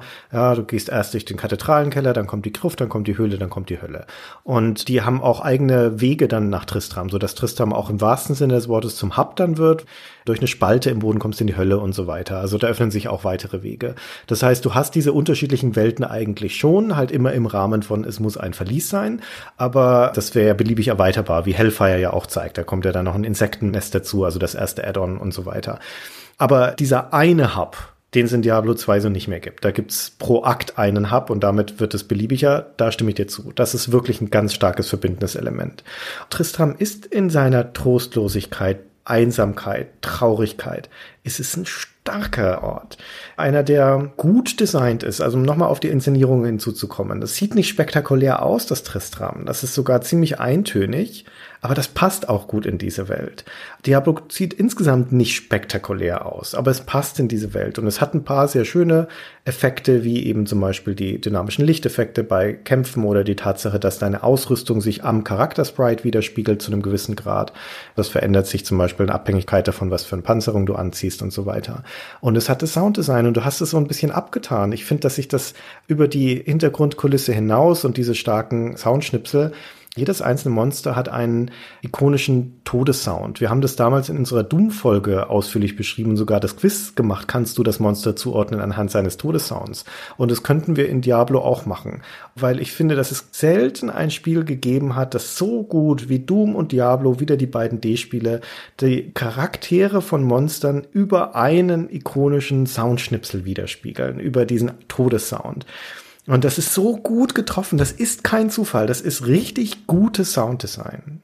Das ist Geschmack, finde ich. Ich bin ja großer Freund von Geschmack. Nicht im Sinne von negativ, das ist dein Geschmack oder mein Geschmack, sondern ich glaube, dass es sowas gibt wie grundlegend Geschmack. Und zwar, das ist Sachen zusammenzufügen, so dass sie für den großen Teil der Leute zusammenpassen an ganz vielen Stellen hatten sie den richtigen Geschmack. Im Rahmen eines Spiels, das jetzt auch nicht durch geschmackvolles Design glänzt oder durch eine besonders originelle Szenario so, haben sie die Elemente, die sie hatten und eingesetzt haben, sehr gut zusammengefügt, sodass sie ein Ganzes ergeben, das in sich eine Stimmung erzeugt. Da bin ich schon grundsätzlich bei dir. Wie gesagt, ich finde, dass sie mit dieser Stimmung nicht so viel machen, weil das so ein bisschen beliebig ist im Spiel und das mit deiner Spielweise ja überhaupt nichts zu tun haben muss. Das ist ja trotzdem einfach ein Gemetzel. Diese Trostlosigkeit in Tristram. Einerseits bist du dann das so stark der Handelnde, der Hunderte und Tausende von Monstern hinschlachtet. Ich finde, das geht immer nicht so stark zusammen. Aber das ist ja gewollt von dem Spiel und das ist ja auch sein gutes Recht, das genauso zu machen. Das funktioniert ja auch. Apropos zusammengefügt, ich nehme das jetzt einfach mal so als, als Gelegenheit zu springen, weil ich ganz gerne noch kurz über das Leveldesign reden würde. Wir hatten ja schon gesagt, die Zufälligkeit ist auch ein Element, das Diablo toll macht und das äußert sich in der Zufälligkeit der Beute, die man aus dem Dungeon rausholt.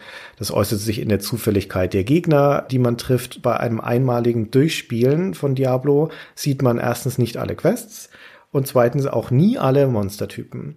Ich erinnere mich zum Beispiel noch, dass ich in meinem allerersten Durchspielen von Diablo kein einziges Mal die Goatman gesehen habe, also diese Ziegenviecher. Und die gibt's ja in verschiedenen Ausprägungen, Clans heißen die ja, Fire Clan und Stone Clan und so weiter. Und ich hatte da halt zufälligerweise keinen einzigen von diesen Clans. Die tauchen schwerpunktmäßig so in den Levels vier bis acht, glaube ich, auf, also hauptsächlich in der Gruft. Und dann habe ich beim zweiten Run es nochmal gespielt und bin aus allen Wolken gefallen, als auf einmal dieser neue Gegnertyp auftauchte, weil ich feste Überzeugung war, ich hätte alles gesehen. Ja? Und das war ein super cooler Moment. Und weil es Varianten von den Monstern gibt, siehst du also definitiv auch innerhalb von einer Monsterklasse nicht alle. Aber vor allen Dingen hast du halt die zufallsgenerierten Levels. Ich finde dann diese technischen Aspekte auch immer ganz interessant, weil Diablo 1 noch ein bisschen anders funktioniert als Diablo 2. In Diablo 2 werden die Levels aus Versatzstücken zusammengebaut und im dritten Teil auch. Also da gibt es ein vordefiniertes Set von Räumen, die haben alle immer an der gleichen Stelle einen Ein- und Ausgang und das Spiel puzzelt die dann zusammen, wie in so einem Puzzlespiel. So dass es immer noch zufallsgenerierte Level sind und die können in Diablo 2 vor allen Dingen auch in der Größe variieren. In Diablo 1 sind sie immer gleich groß. Da haben die Karten immer das gleiche Grundfläche. Deswegen sind sie in Diablo 2 tendenziell etwas abwechslungsreicher, aber hängen davon ab, wie viele von diesen Grundbausteinen es gibt für ein bestimmtes Level. Und in Diablo 1 ist das noch nicht so. Da werden die Level wie in den Roguelikes, von denen das Ganze kommt, werden die gezeichnet letztendlich. Also man kann sich das vorstellen wie eine leere Karte, aus der dann die Räume und Wege rausgemeißelt werden. Und mir ist das beim Wiederspielen jetzt nochmal sehr krass aufgefallen. Diablo-Levels unterscheiden sich je nach dem Bereich des Dungeons, in dem man ist. In den Katakomben, mit denen man anfängt, also in diesen Kathedralen-Levels, da gibt's zum Beispiel noch relativ unterschiedlich große Räume, aber überwiegend so offene, zentrale Hallen. In der Gruft wird's dann enger und schmaler, da hat man mehr so lange Räume. Dann in der Höhle wird's weit und offen, da sind die Regionen sehr ausladend und sind durch so Zäune und Lavaströme abgetrennt und so weiter.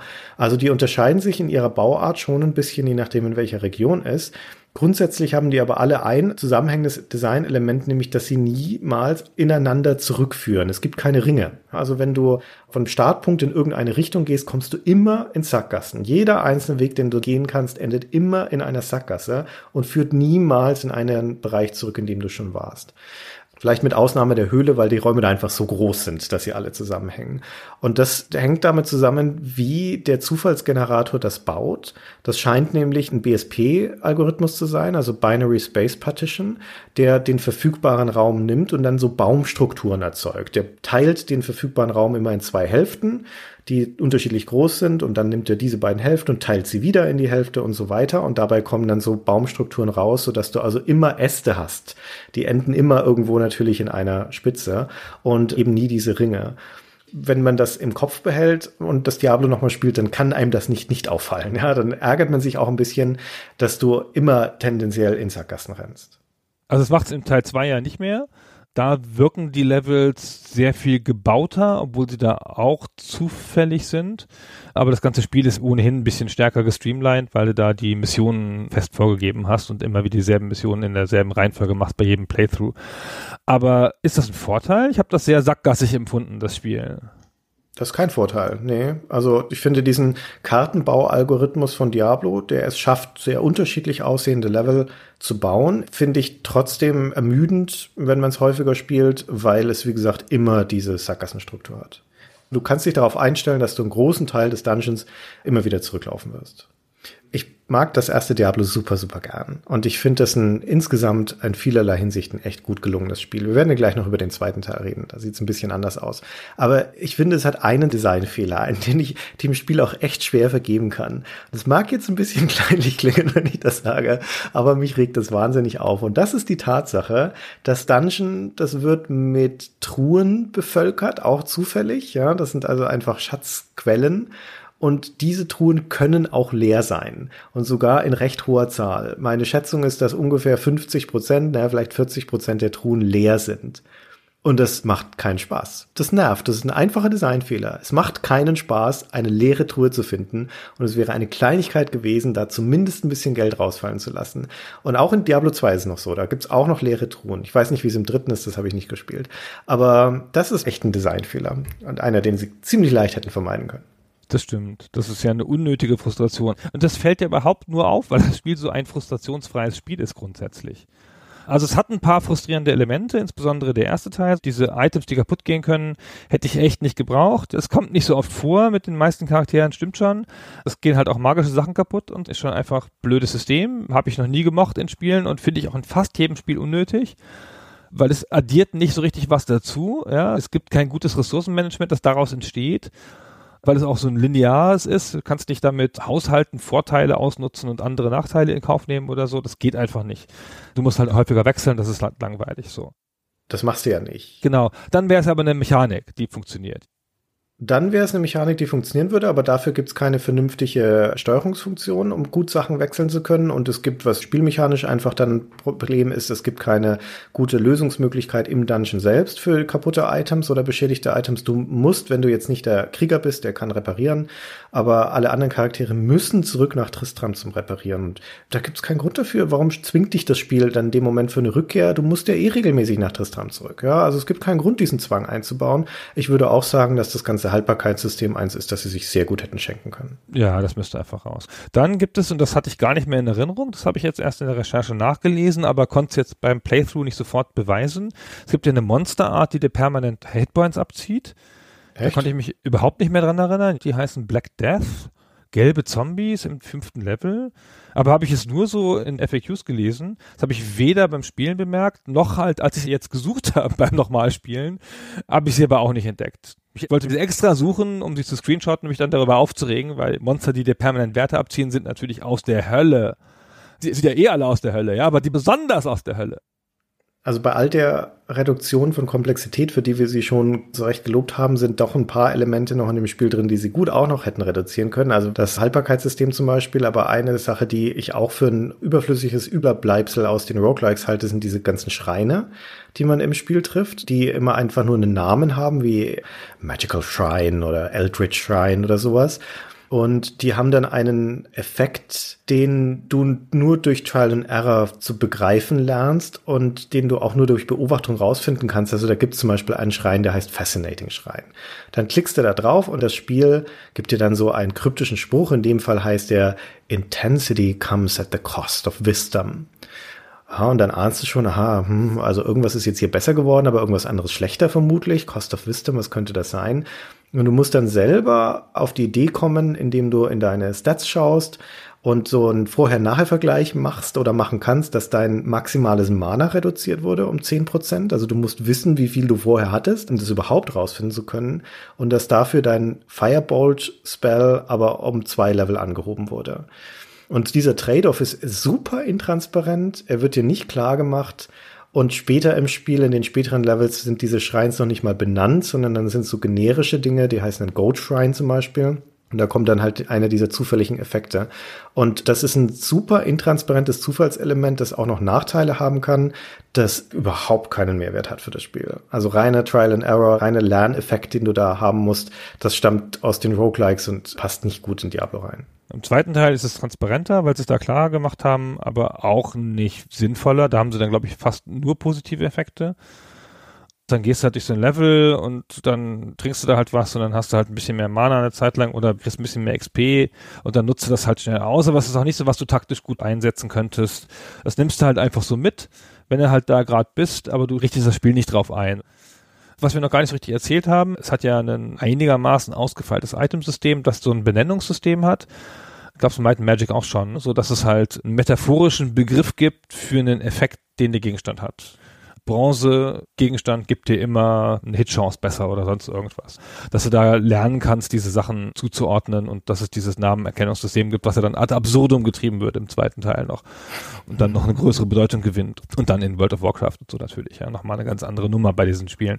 Hier ist es sozusagen jetzt erstmal angelegt ein bisschen. Das ist noch lange nicht so tief, wie das später in den Diablo-Spielen wird.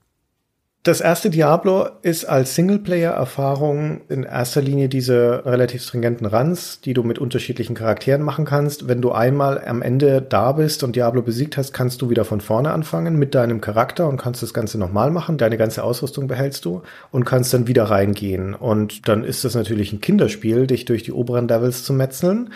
Und dann legst du halt Diablo nochmal. Und wenn du möchtest, nochmal. Das Leveln wird immer langsamer, weil das so eine exponentielle Steigerung bei den Erfahrungspunkten ist, die du brauchst, aber eigentlich hast du nicht sonderlich viel davon im Singleplayer.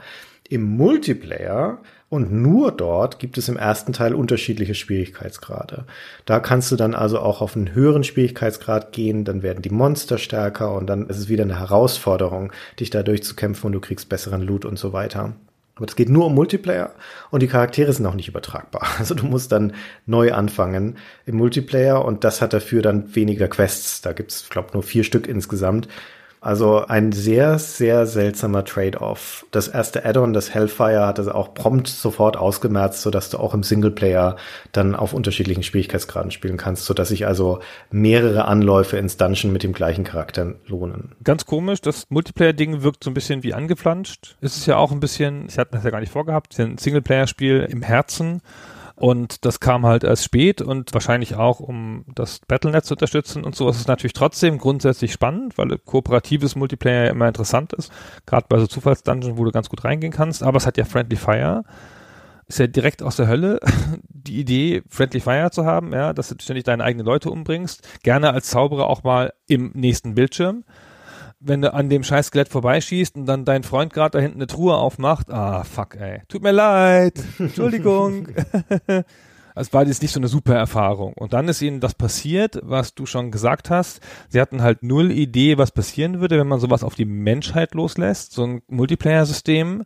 Und alle Informationen über deinen Charakter liegen auf deiner Festplatte. Das speichert das Spiel auf deiner Festplatte. So. Und da kommt der alte Spruch von Ruff Costa zum Tragen, der sagte, tu niemals irgendwas im Client speichern. Der Client ist in der Hand des Feindes.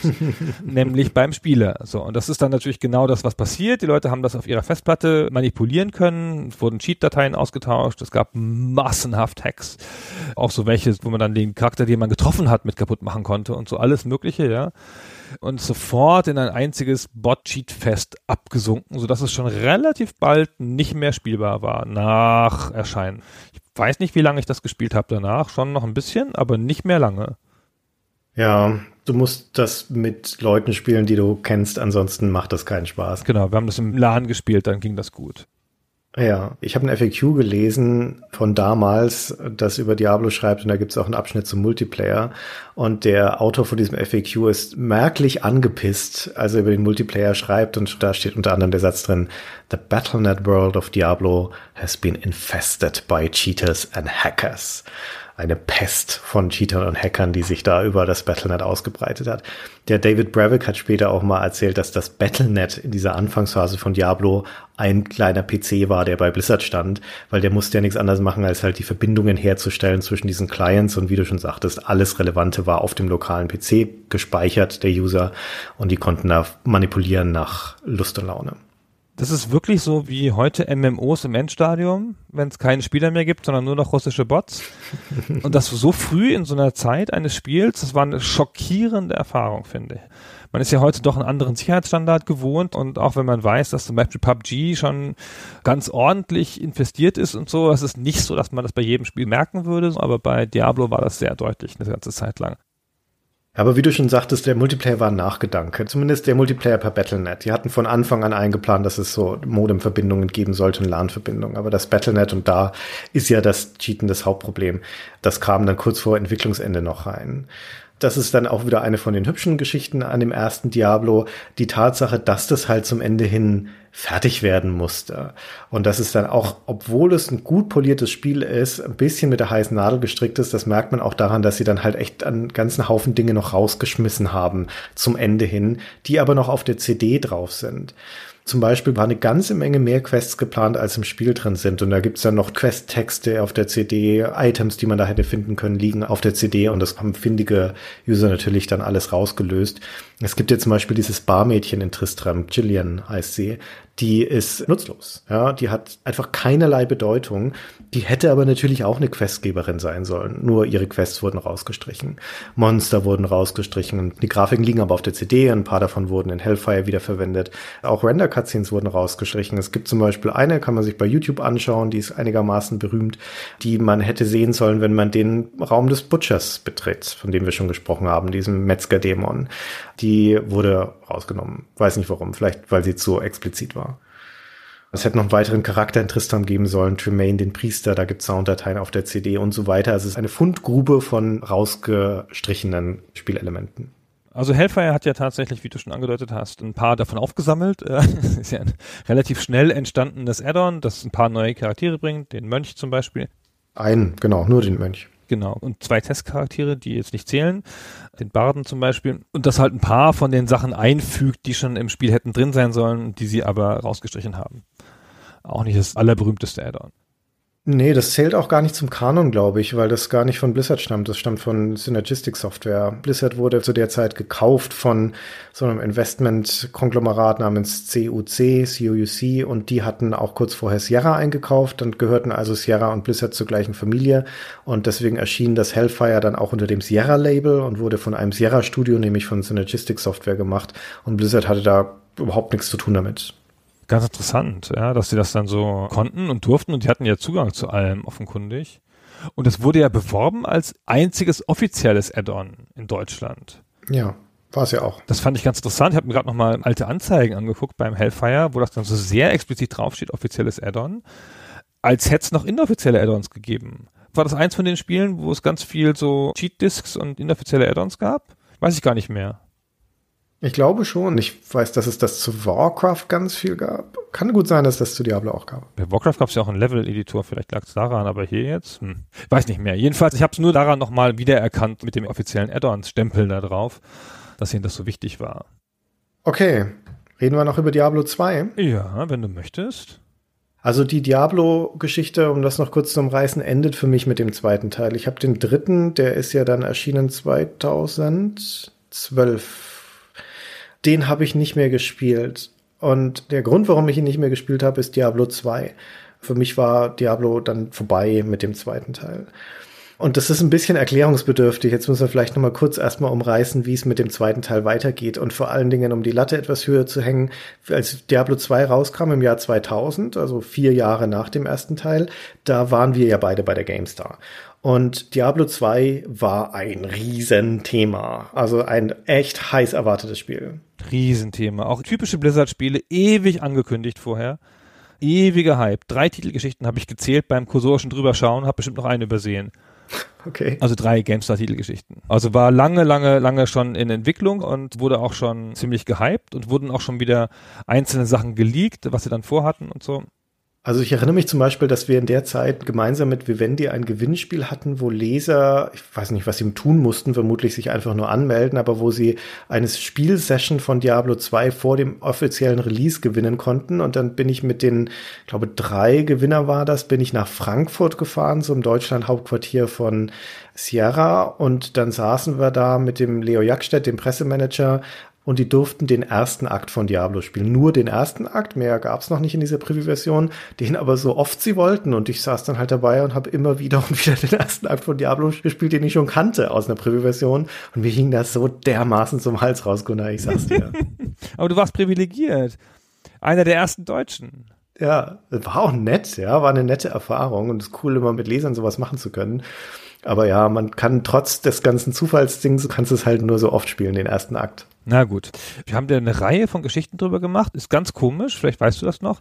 Ich kann mich zumindest daran erinnern, dass ich bei einer Geschichte auch da in Frankfurt war und dass wir Zugriff auf irgendeine exklusive Version hatten und die dann irgendwie gespielt habe und ich da die Aufgabe hatte, mit irgendwem anders möglichst viel rauszufinden und dann so Werte rauszuschreiben und Tipps und sowas. Ich weiß aber echt nicht mehr in der Rückschau, für welche Geschichte das war. Vielleicht für den Test, den du dann gemacht hast.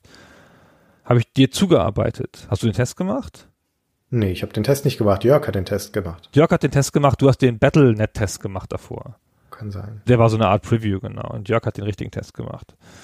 Da sieht man auch, wie wichtig das Diablo war und wie wichtig auch eine Zeitschrift wie der GameStar war, da so möglichst viel Details rauszupressen. Wir haben ja dann bei dem Test so einen richtigen Guide gemacht und bei deiner Preview, zwei Ausgaben davor nur, die auf der Battlenet-Version basierte, haben wir nochmal so eine Charaktervorstellung gemacht über zwei Seiten, jeden Charakter nochmal einzeln vorgestellt mit so Tipps, wie der zu spielen ist und so. Keine Ahnung, wo ich das alles her wusste. Oh Gott. Egal, jedenfalls ein großes Hype-Spiel. Ja, ein großes Hype-Spiel. Wir haben viel Energie reingesteckt und plötzlich hat sich das ausgezahlt, weil es kam spitzenmäßig an. Na, Diablo 2 war ein großer Hit, hat sich super verkauft. Und ich würde auch annehmen, dass in der Rückschau vermutlich für einen großen Teil der Diablo-Spieler der zweite Teil das große Highlight ist. Insbesondere, wenn man das intensiv im Battlenet gespielt hat. Die Multiplayer-Erfahrung war da schon sehr zentral. Und ich kann es nachvollziehen. Damals, als es rauskam, hat es viel Flack bekommen für seine Grafik, weil nur 640 mal 480 Auflösung, damals wäre schon mindestens 800 mal 600 Standard gewesen, veraltete Pixeloptik etc. Das teile ich nicht unbedingt. Ich finde, das hat immer noch seinen Charme. Das hat diesen echt hübschen perspektivischen 3D-Effekt, dass Dinge, die näher an dir dran sind in dieser isometrischen Grafik, größer sind und so ein bisschen Parallax geführt werden. Und es hat ziemlich schicke Effekte, abgesehen von Tag-Nacht-Wechseln und so Wetterwechsel, Regen und sowas, hat es ziemlich schicke Splatter-Effekte, so Gegner, die weiträumig zerspratzen oder zu Eiswürfeln zerschmettert werden, wenn du so einfrierst. Und es hat bildschirmfüllende Effekte beim Ableben von Bossen, von Blood Raven zum Beispiel, dieser Jägerin. Dann ist so eine Blitzkaskade, die sich dann über den Bildschirm ausbreitet. Das ist nett, die holen schon echt einiges daraus aus der Pixeloptik. Sind beide Spiele nicht so schlecht gealtert, wie man denken könnte. Es war aber insbesondere der zweite damals eine gelinde Enttäuschung von der Grafik her. Und man hatte mehr erwartet, man hätte auch gedacht, es wäre schon mehr, aber das war bei allen Blizzard-Spielen so, auch bei StarCraft, was ja dann ein bisschen früher kam. Und da war das ja auch schon so ein Problem. Und am Ende hat sich das aber rausgestellt, finde ich, bei diesen Spielen, dass die so einen konsistenten Look haben, der in sich konsequent ist und der einen beim Spielen nicht stört, auch wenn es auf den Screenshots und den ersten paar Bildern halt ein bisschen doof aussieht. Genau, und der nicht so schlecht altert.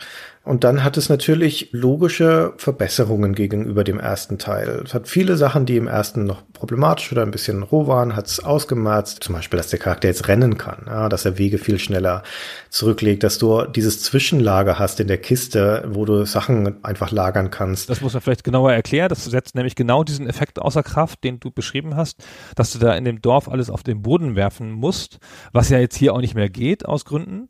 Dafür bietet dir das Spiel halt eine Kiste an, was sehr viel angenehmer angenehmer ist, wo du sozusagen Sachen wegspeichern kannst für einen späteren Gebrauch.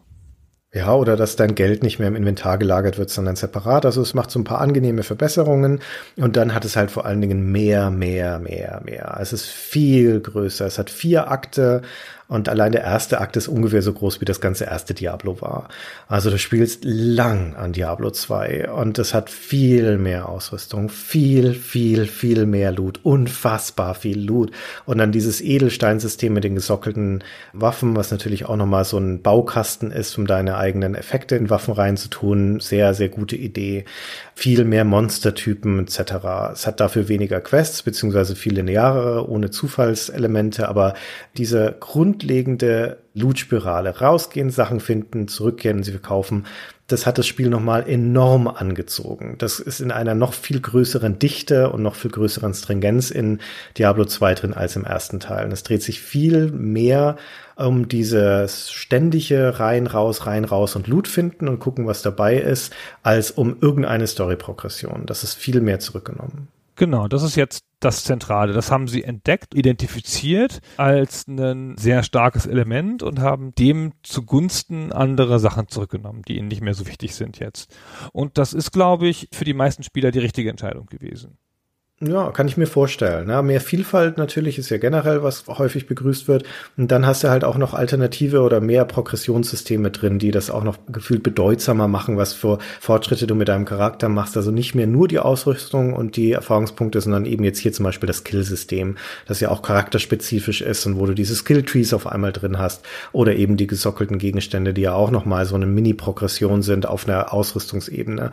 Und du kannst deinen Charakter also jetzt viel vielseitiger weiterentwickeln weiterentwickeln und auch spezialisierter weiterentwickeln, als du das vorher konntest. Und das erlaubt natürlich auch nochmal mehr strategische Vielfalt, wenn man so möchte. Und es gibt ja jetzt mehr Charaktere.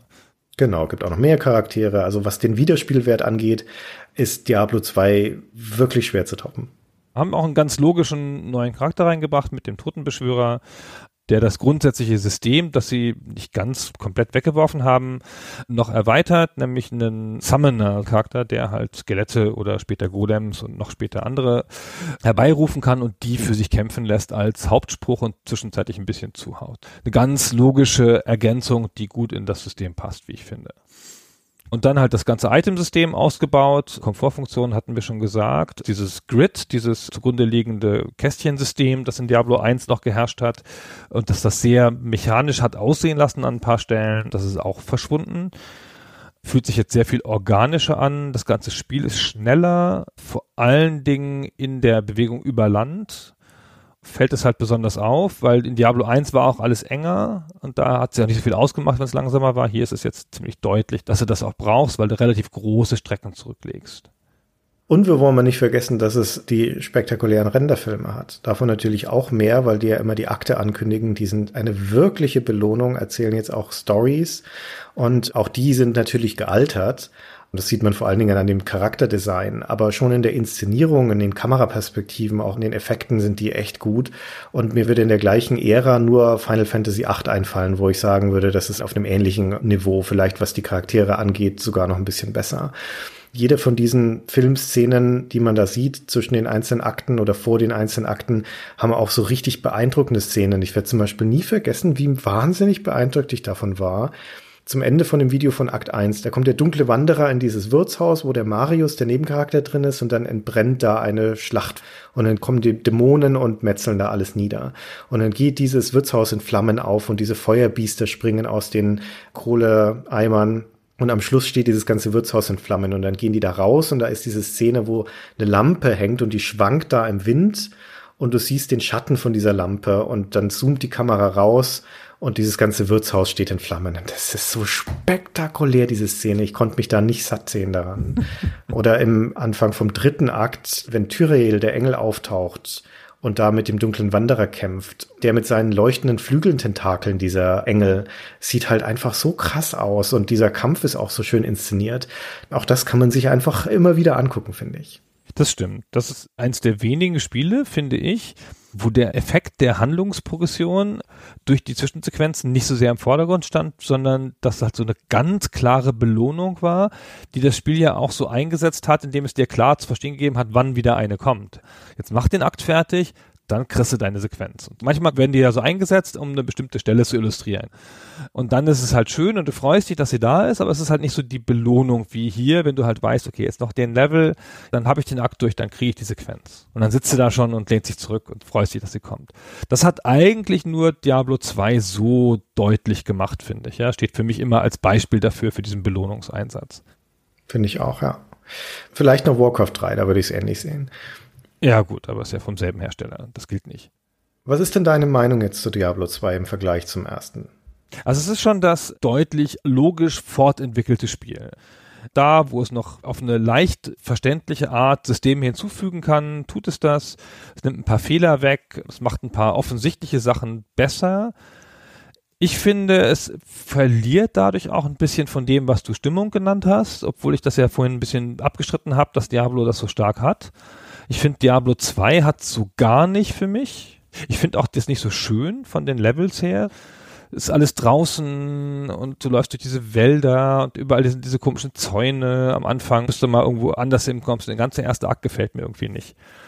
Und es ist halt im Herzen ein Multiplayer-Spiel. Das heißt, es hat auch dieses komische Save-Regime, das eher wie im Multiplayer ist. Das heißt, du speicherst nur den Status des Charakters, so wie in Diablo 1 im Multiplayer und nicht den Ort, wo der ist, wie in einem Singleplayer-Spiel. Das heißt, dadurch fühlt es sich auch sehr wie ein Multiplayer-Spiel an, selbst wenn du alleine bist. Und wenn dein Charakter stirbt, dann ist es so wie in einem MMO, dann fallen alle Gegenstände zu Boden und du wirst ins Dorf zurück teleportiert und wachst da wieder auf und musst dann einen sogenannten Corpse Run machen. Und hoffentlich hast du noch in deine komische Kiste deine Waffe getan, damit du da nicht unbewaffnet hingehen musst und musst dir deine Ausrüstung wiederholen. Das habe ich schon immer gehasst als Element. In MMOs und überall, das habe ich schon immer gehasst. Ich hatte schon vorher bei Diablo 1 von einem Disconnect gesprochen, so zwischen dem Drumrum und dem eigentlichen Spiel. Hier ist der noch viel stärker. Das ist noch stärker ein mechanisches Spiel, finde ich ich würde sie schon gleich gut sehen, ungefähr so. Ich finde halt, Diablo 1 ist irgendwie das prototypischere und Diablo 2 ist das ausgefeiltere. Hab schon bei beiden gleich viel Spaß gehabt beim Wiederspielen, würde ich sagen. Also für mich funktioniert Diablo 2 nicht mehr so gut wie der erste Teil. Und das, obwohl oder vielleicht auch weil es objektiv gesehen eigentlich das deutlich bessere Spiel ist. Ich kann es dem nicht absprechen. Wie du schon gesagt hast, das hat die richtigen Dinge verbessert. Das fließt noch besser. Und ich muss auch noch einschränkend dazufügen, dass Diablo 2 eine andere Spielerfahrung ist, wenn man es im Multiplayer spielt und wenn man es kooperativ spielt. Da ist es auch eine bessere Spielerfahrung, würde ich sagen. Aber auf der Singleplayer-Ebene hat es für mich ein grundlegendes Problem, weil die wesentlichen Entscheidungen, die sie getroffen haben für Diablo 2, ist, dass es einerseits die Spielgeschwindigkeit erhöht, höhere Laufgeschwindigkeit, das heißt, die Kämpfe finden auch in schnellerer Folge statt und das aber kombiniert mit langgezogeneren Levels. Gerade die Außenlevels sind viel größer. Und das führt dazu, dass man in schnellerer Folge die immer gleichen Dinge tut. Monster tothacken, Loot einsammeln, zurück ins Dorf verkaufen und so weiter. Und das in einer schnelleren Taktung als in Diablo 1. Wo du in Diablo 1 vielleicht alle zehn Minuten mal ins Dorf zurückgegangen bist, habe ich hier in Diablo 2 Situationen, da bin ich alle zwei Minuten wieder im Dorf. Ja, wenn ich wirklich alles mitnehme, was so rumfällt. Und es geht ja auch viel einfacher weil auch dieser ganze Rückkehrprozess einfach gestreamlined ist. Und damit tritt die Mechanik enorm in den Vordergrund. Dieser Wiederholungszyklus wird für mich auf eine Art und Weise spürbar, weil er auch viel weniger verbrämt ist durch Atmosphäre und Story wie im ersten Teil. Und man fühlt die Tretmühle. Man fühlt sie. Und der Bill Roper hat später mal im Interview durchaus positiv konnotiert Diablo 2 mit einem Glücksspielautomaten verglichen, weil die ja auch regelmäßige Belohnungen ausschütten. es geht um diese Regelmäßigkeit und um die Ausschüttung. Und ich finde, das ist ein sehr treffender Vergleich. Auf dieser grundlegenden Ebene ist Diablo 2 genau das. Es ist eine Art von Glücksspielautomat. Und das produziert ja auch andauernde Near Misses. Diesen Effekt bei Glücksspielautomaten, wo du fast gewinnst, fast die richtige Kombination hast, aber halt nicht ganz, aber dein Gehirn trotzdem Endorphine ausschüttet. Und hier ist es auch so, weil ich bekomme massenhaft Loot, dann gehe ich zurück ins Dorf und für meine Zauberin sind 99 Prozent nicht benutzbar, weil es halt viel zu wenig gibt, der für mich ist. Dann denke ich, oh, da ist ein Amulett, das könnte was für mich sein, aber nein, es hat schlechtere Werte. Ja, ich habe schon Unique und Unique sind so stark, alles andere stinkt dagegen ab.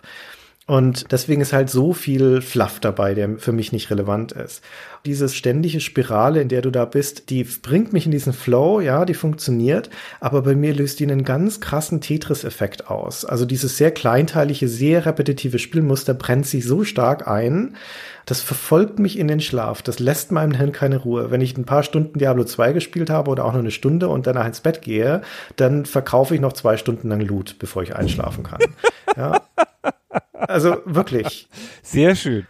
Und ich kann das nicht gut spielen. Ich find's zu mechanisch. Es ist für mich zu perfekt mechanisch, der zweite Teil. Ich kann das nicht mehr gut wertschätzen. Das ist ja interessant. Das hätte ich jetzt ja nicht gedacht, Christian. Ich hätte gedacht, dass du das am ehesten schätzen kannst. Mir ist das auch zu mechanisch. Ich habe das jetzt für den Podcast nochmal wieder gespielt und bin da vier Stunden in diese Spirale gefallen, ohne mich da rauslösen zu können und hatte da auch eine Art von Spaß. Aber es ist so eine drogenhafte Art von Spaß. So wie wenn du halt ein paar Zigaretten rauchst auf einer Party und die erste ist irgendwie super und die zweite auch noch, aber die nächsten acht hätte sie eigentlich schon nicht mehr gebraucht, ja, weil die dem Gefühl nichts mehr hinzufügen. Und so ist es da auch. Ich wach dann so auf, ich weiß nicht mehr, was ich getan habe. Ich habe eine ganz verkrampfte Haltung eingenommen, auch so körperlich unwohl vorm Laptop und das ist irgendwie gefühlt ungesund. Und ich habe auch nichts erlebt, was ich erzählen könnte, weil es hat ja dann auch nicht so richtig signifikant viel Story, sondern führt dich da durch diese komischen, sinnlosen Welten, was auch alles so ein bisschen absurd ist alles, ja. Warum heißen die so, was machen die da, in welcher Reihenfolge sind die da? Aber es hätte ich gedacht, dass dir das ganz anders geht, dass du jetzt ja diese mechanische Klarheit zu schätzen weißt. Auf einer abstrakten Ebene weiß ich das schon auch zu schätzen. Das ist gutes Handwerk. Zum selber Spielen wird's mir halt irgendwann zu öde. Ich habe Diablo 2 damals wie heute nicht durchgespielt. Ich bin nie weiter als den Dschungel als Akt 3 gekommen. Und dann ging's irgendwann nicht mehr. Und das ist eigentlich echt schade. Und das ist eine seltsame Art von einem Scheitern von so einem Spiel. Aber es geht dann nicht. Ich kann da nicht weiterspielen. Das ist ja abgefahren. Also ich will dann auch nicht weiterspielen. Ja? Ich bin eigentlich ein echt anfälliger Mensch für so 100% Spielen und man macht auch Grind nix aus. Aber bei Diablo wird mir die Sinnlosigkeit des Tuns so krass vor Augen geführt. Auch allein durch die Bedeutungslosigkeit des Loots, ja, dass ich im Minutentakt immer wieder vom Spiel gesagt bekomme, deine Mühe war umsonst. Ja, du bekommst dir nichts raus, außer das Geld, das du eintauscht beim Händler. Und irgendwann geht's nicht mehr. Irgendwann sitze ich davor und denke, ich kann das nicht mehr rechtfertigen, von mir jetzt hier noch weiter zu spielen. Es ist hart, ne? Hm. Ja, das ist aber wirklich hart, ja. Also ich sag mal so, wenn es dich nicht so packt, aber ist ja schon ein bisschen komisch. Und wie gesagt, im Multiplayer ist es was anderes. Da kommt die soziale Komponente dazu, das ist das Miteinanderspiel. Und da wird die Spielerfahrung dann auch anders. Ah, da funktioniert es auch sehr gut, ja, oder hat es damals sehr gut funktioniert. Keine Ahnung, jetzt ist es bestimmt auch kein Spaß mehr mit dem Battlenet. Aber das war schon damals sehr spektakulär. Das habe ich ja vorhin schon ein bisschen angedeutet, durch diese Vielzahl der Schauplätze geht da für mich irgendwas verloren. Ich finde, das hat auch nicht so einen starken inneren Zusammenhalt, wie es andeutet durch seine vier Akte. Ich weiß schon nicht mehr genau, wofür ich unterwegs bin in der Mitte von Akt 1. Was muss ich hier nochmal machen? Warum muss ich das machen? Ach, es steht da, deswegen muss ich es machen. Ich glaube, wenn sie storytechnisch gestrafft hätten auf die Kürze von einem Diablo 1, das eine angenehme Länge hat, ist ja auch nicht kurz, ne? brauchst ja auch 10, 12 Stunden, um einmal durchzukommen, dann wäre das Diablo 2 für mich, glaube ich, auch ein angenehmeres Spiel. Das ist ja einfach ein bisschen zu viel des Guten. Aber wurscht, also es gibt genügend Freunde von Diablo 2 und wie gesagt, ich will ihm die Qualität nicht absprechen. Mir fehlt leider der Vergleich zum dritten Teil. Das wäre jetzt noch ganz interessant gewesen, wie Blizzard da rangegangen ist. Aber es scheint ja auch ein zumindest umstrittenes Spiel zu sein. Was man Blizzard zugute halten muss für alle ihre Spiele ist, dass sie einen langen Atem damit haben. Das zeigt sich in Diablo 3, das zeigt sich auch im zweiten Teil. Mein Urteil ist damals treffend auf der Urversion wie jetzt auch. Ich habe es mit der 1.14er aus dem Battlenet nochmal gespielt. Das gilt immer noch das gleiche wie damals. Aber der Patch 1.14 stammt von 2016. Ne? Also nach 16 Jahren haben sie das Spiel immer noch weiterhin gepflegt. Das ist schon anerkennenswert. Ja, das ist eine gute Leistung. Wie gesagt, zum Dreier, da habe ich ein bisschen gespielt, hat mich irgendwie kalt gelassen, aber da gab es ja eine riesen Kontroverse drum, dass die Spieler den Look nicht mögen und alles mögliche. Das war ja Spiel, das auch eine schwere Geburt hatte. So. Und jetzt momentan ist, glaube ich, der Stand eher so, dass die Leute sagen, naja, es wird nicht genügend gepflegt im Vergleich zu anderen Spielen dieser Art. Und da wäre zu wenig Neuerung, zu wenig neuer Content und da käme nicht genug. Aber das kann ich nicht aus eigener Erfahrung sagen, das weiß ich nicht. Bisschen als Kontext kann ich darauf verweisen, dass wer uns auf Patreon unterstützt, der bekommt Zugriff auf ein Format namens 10 Jahre klüger und in der Folge vom Juni 2008, also 2018, da reden wir dann immer über den Monat von vor zehn Jahren, also den Juni 2008. Da wurde Diablo 3 angekündigt damals und André und ich reden bei der Gelegenheit über die Bedeutung der Marke Diablo, insbesondere auch Diablo 3 für Blizzard. Da verweise ich jetzt einfach mal drauf als weiterführende Information. Ja, Christian. Ja. Boah, haben wir jemals so eine lange Folge gemacht wie jetzt hier über Diablo? Wahnsinn. Nee, haben wir nicht. Aber man könnte natürlich noch viel erzählen. Über Diablo 2 haben wir noch nicht mal angefangen. Wir haben das Q-Level nicht erwähnt zum Beispiel. Aber das machen wir jetzt einfach nicht. Ah, das Q-Level. Ja, sie haben natürlich auch noch in großer Konsequenz Gags eingebaut. Überhaupt ist es ein Spiel, das relativ viele Easter Eggs hat, das erste schon. an verschiedenen Stellen und haben sie hier jetzt noch so ein paar Witzchen eingebaut, so dass es halt den alten Cheat mit dem Q-Level, dass es den jetzt wirklich gibt und solche Sachen. Schon viel Fanservice betrieben mit dem Spiel. Und wie gesagt, es ist nichts grundsätzlich falsch an dem Spiel. Ja, was den Multiplayer angeht, haben wir nicht an der Oberfläche gekratzt. Auch die Ökonomie dahinter, dann mit dem ganzen Tausch von seltenen Items und so weiter, das ist nochmal ein super faszinierendes Feld für sich. Aber das würde jetzt echt den Rahmen dieses Podcasts sprengen. Auch was die Einordnung der Bedeutung der Diablo-Serie angeht. Wir hatten am Anfang schon gesagt, es gilt so als die Blaupause für diese Action-Rollenspiele das ist ja ein Genre, das nie eine große Breitenwirkung erreicht hat über Diablo hinaus. Im Laufe der Jahre, es gab mal so einen Peak Mitte der 2000er, wo so mehr Nachahmer entschieden sind. Heutzutage ist es allerdings ein super relevantes Genre wieder, weil es diverse Service Games gibt, gerade auf Mobile, die diese Blaupause genutzt haben, um ein Free-to-Play-Modell dann drauf zu klatschen. Und das funktioniert dann wieder wunderbar. Gerade auch zum Beispiel in China, also in den asiatischen Ländern. Und in gewisser Weise geht auch das alles auf Diablo zurück. Ja, das Spielprinzip ist ja kugelfest. Das ist ja jetzt relativ klar so. Und das zeigt sich auch in vielen Sachen. Interessant ist, dass es nicht so richtig einen klaren Nachfolger von einer anderen Firma gab oder einen großen Konkurrenten.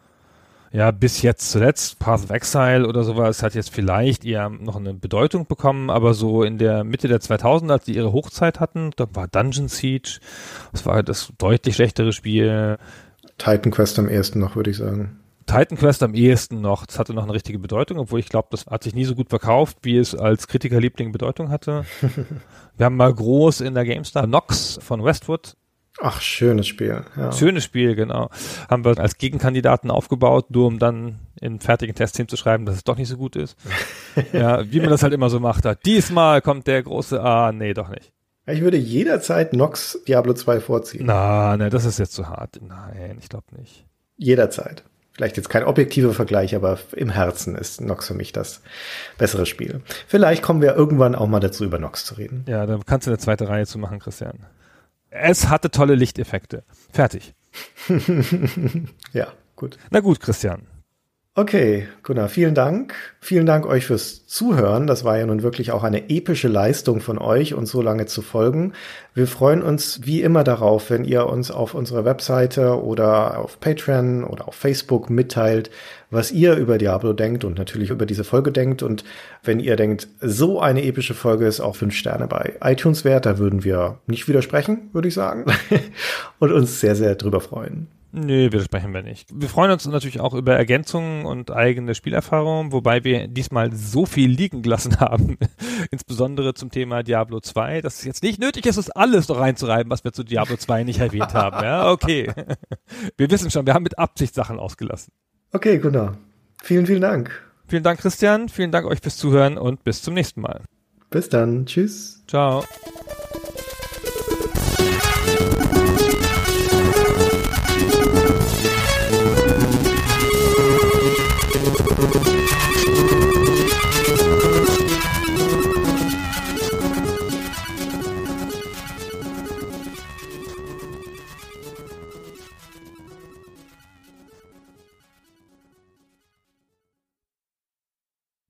Hey, Guybrush.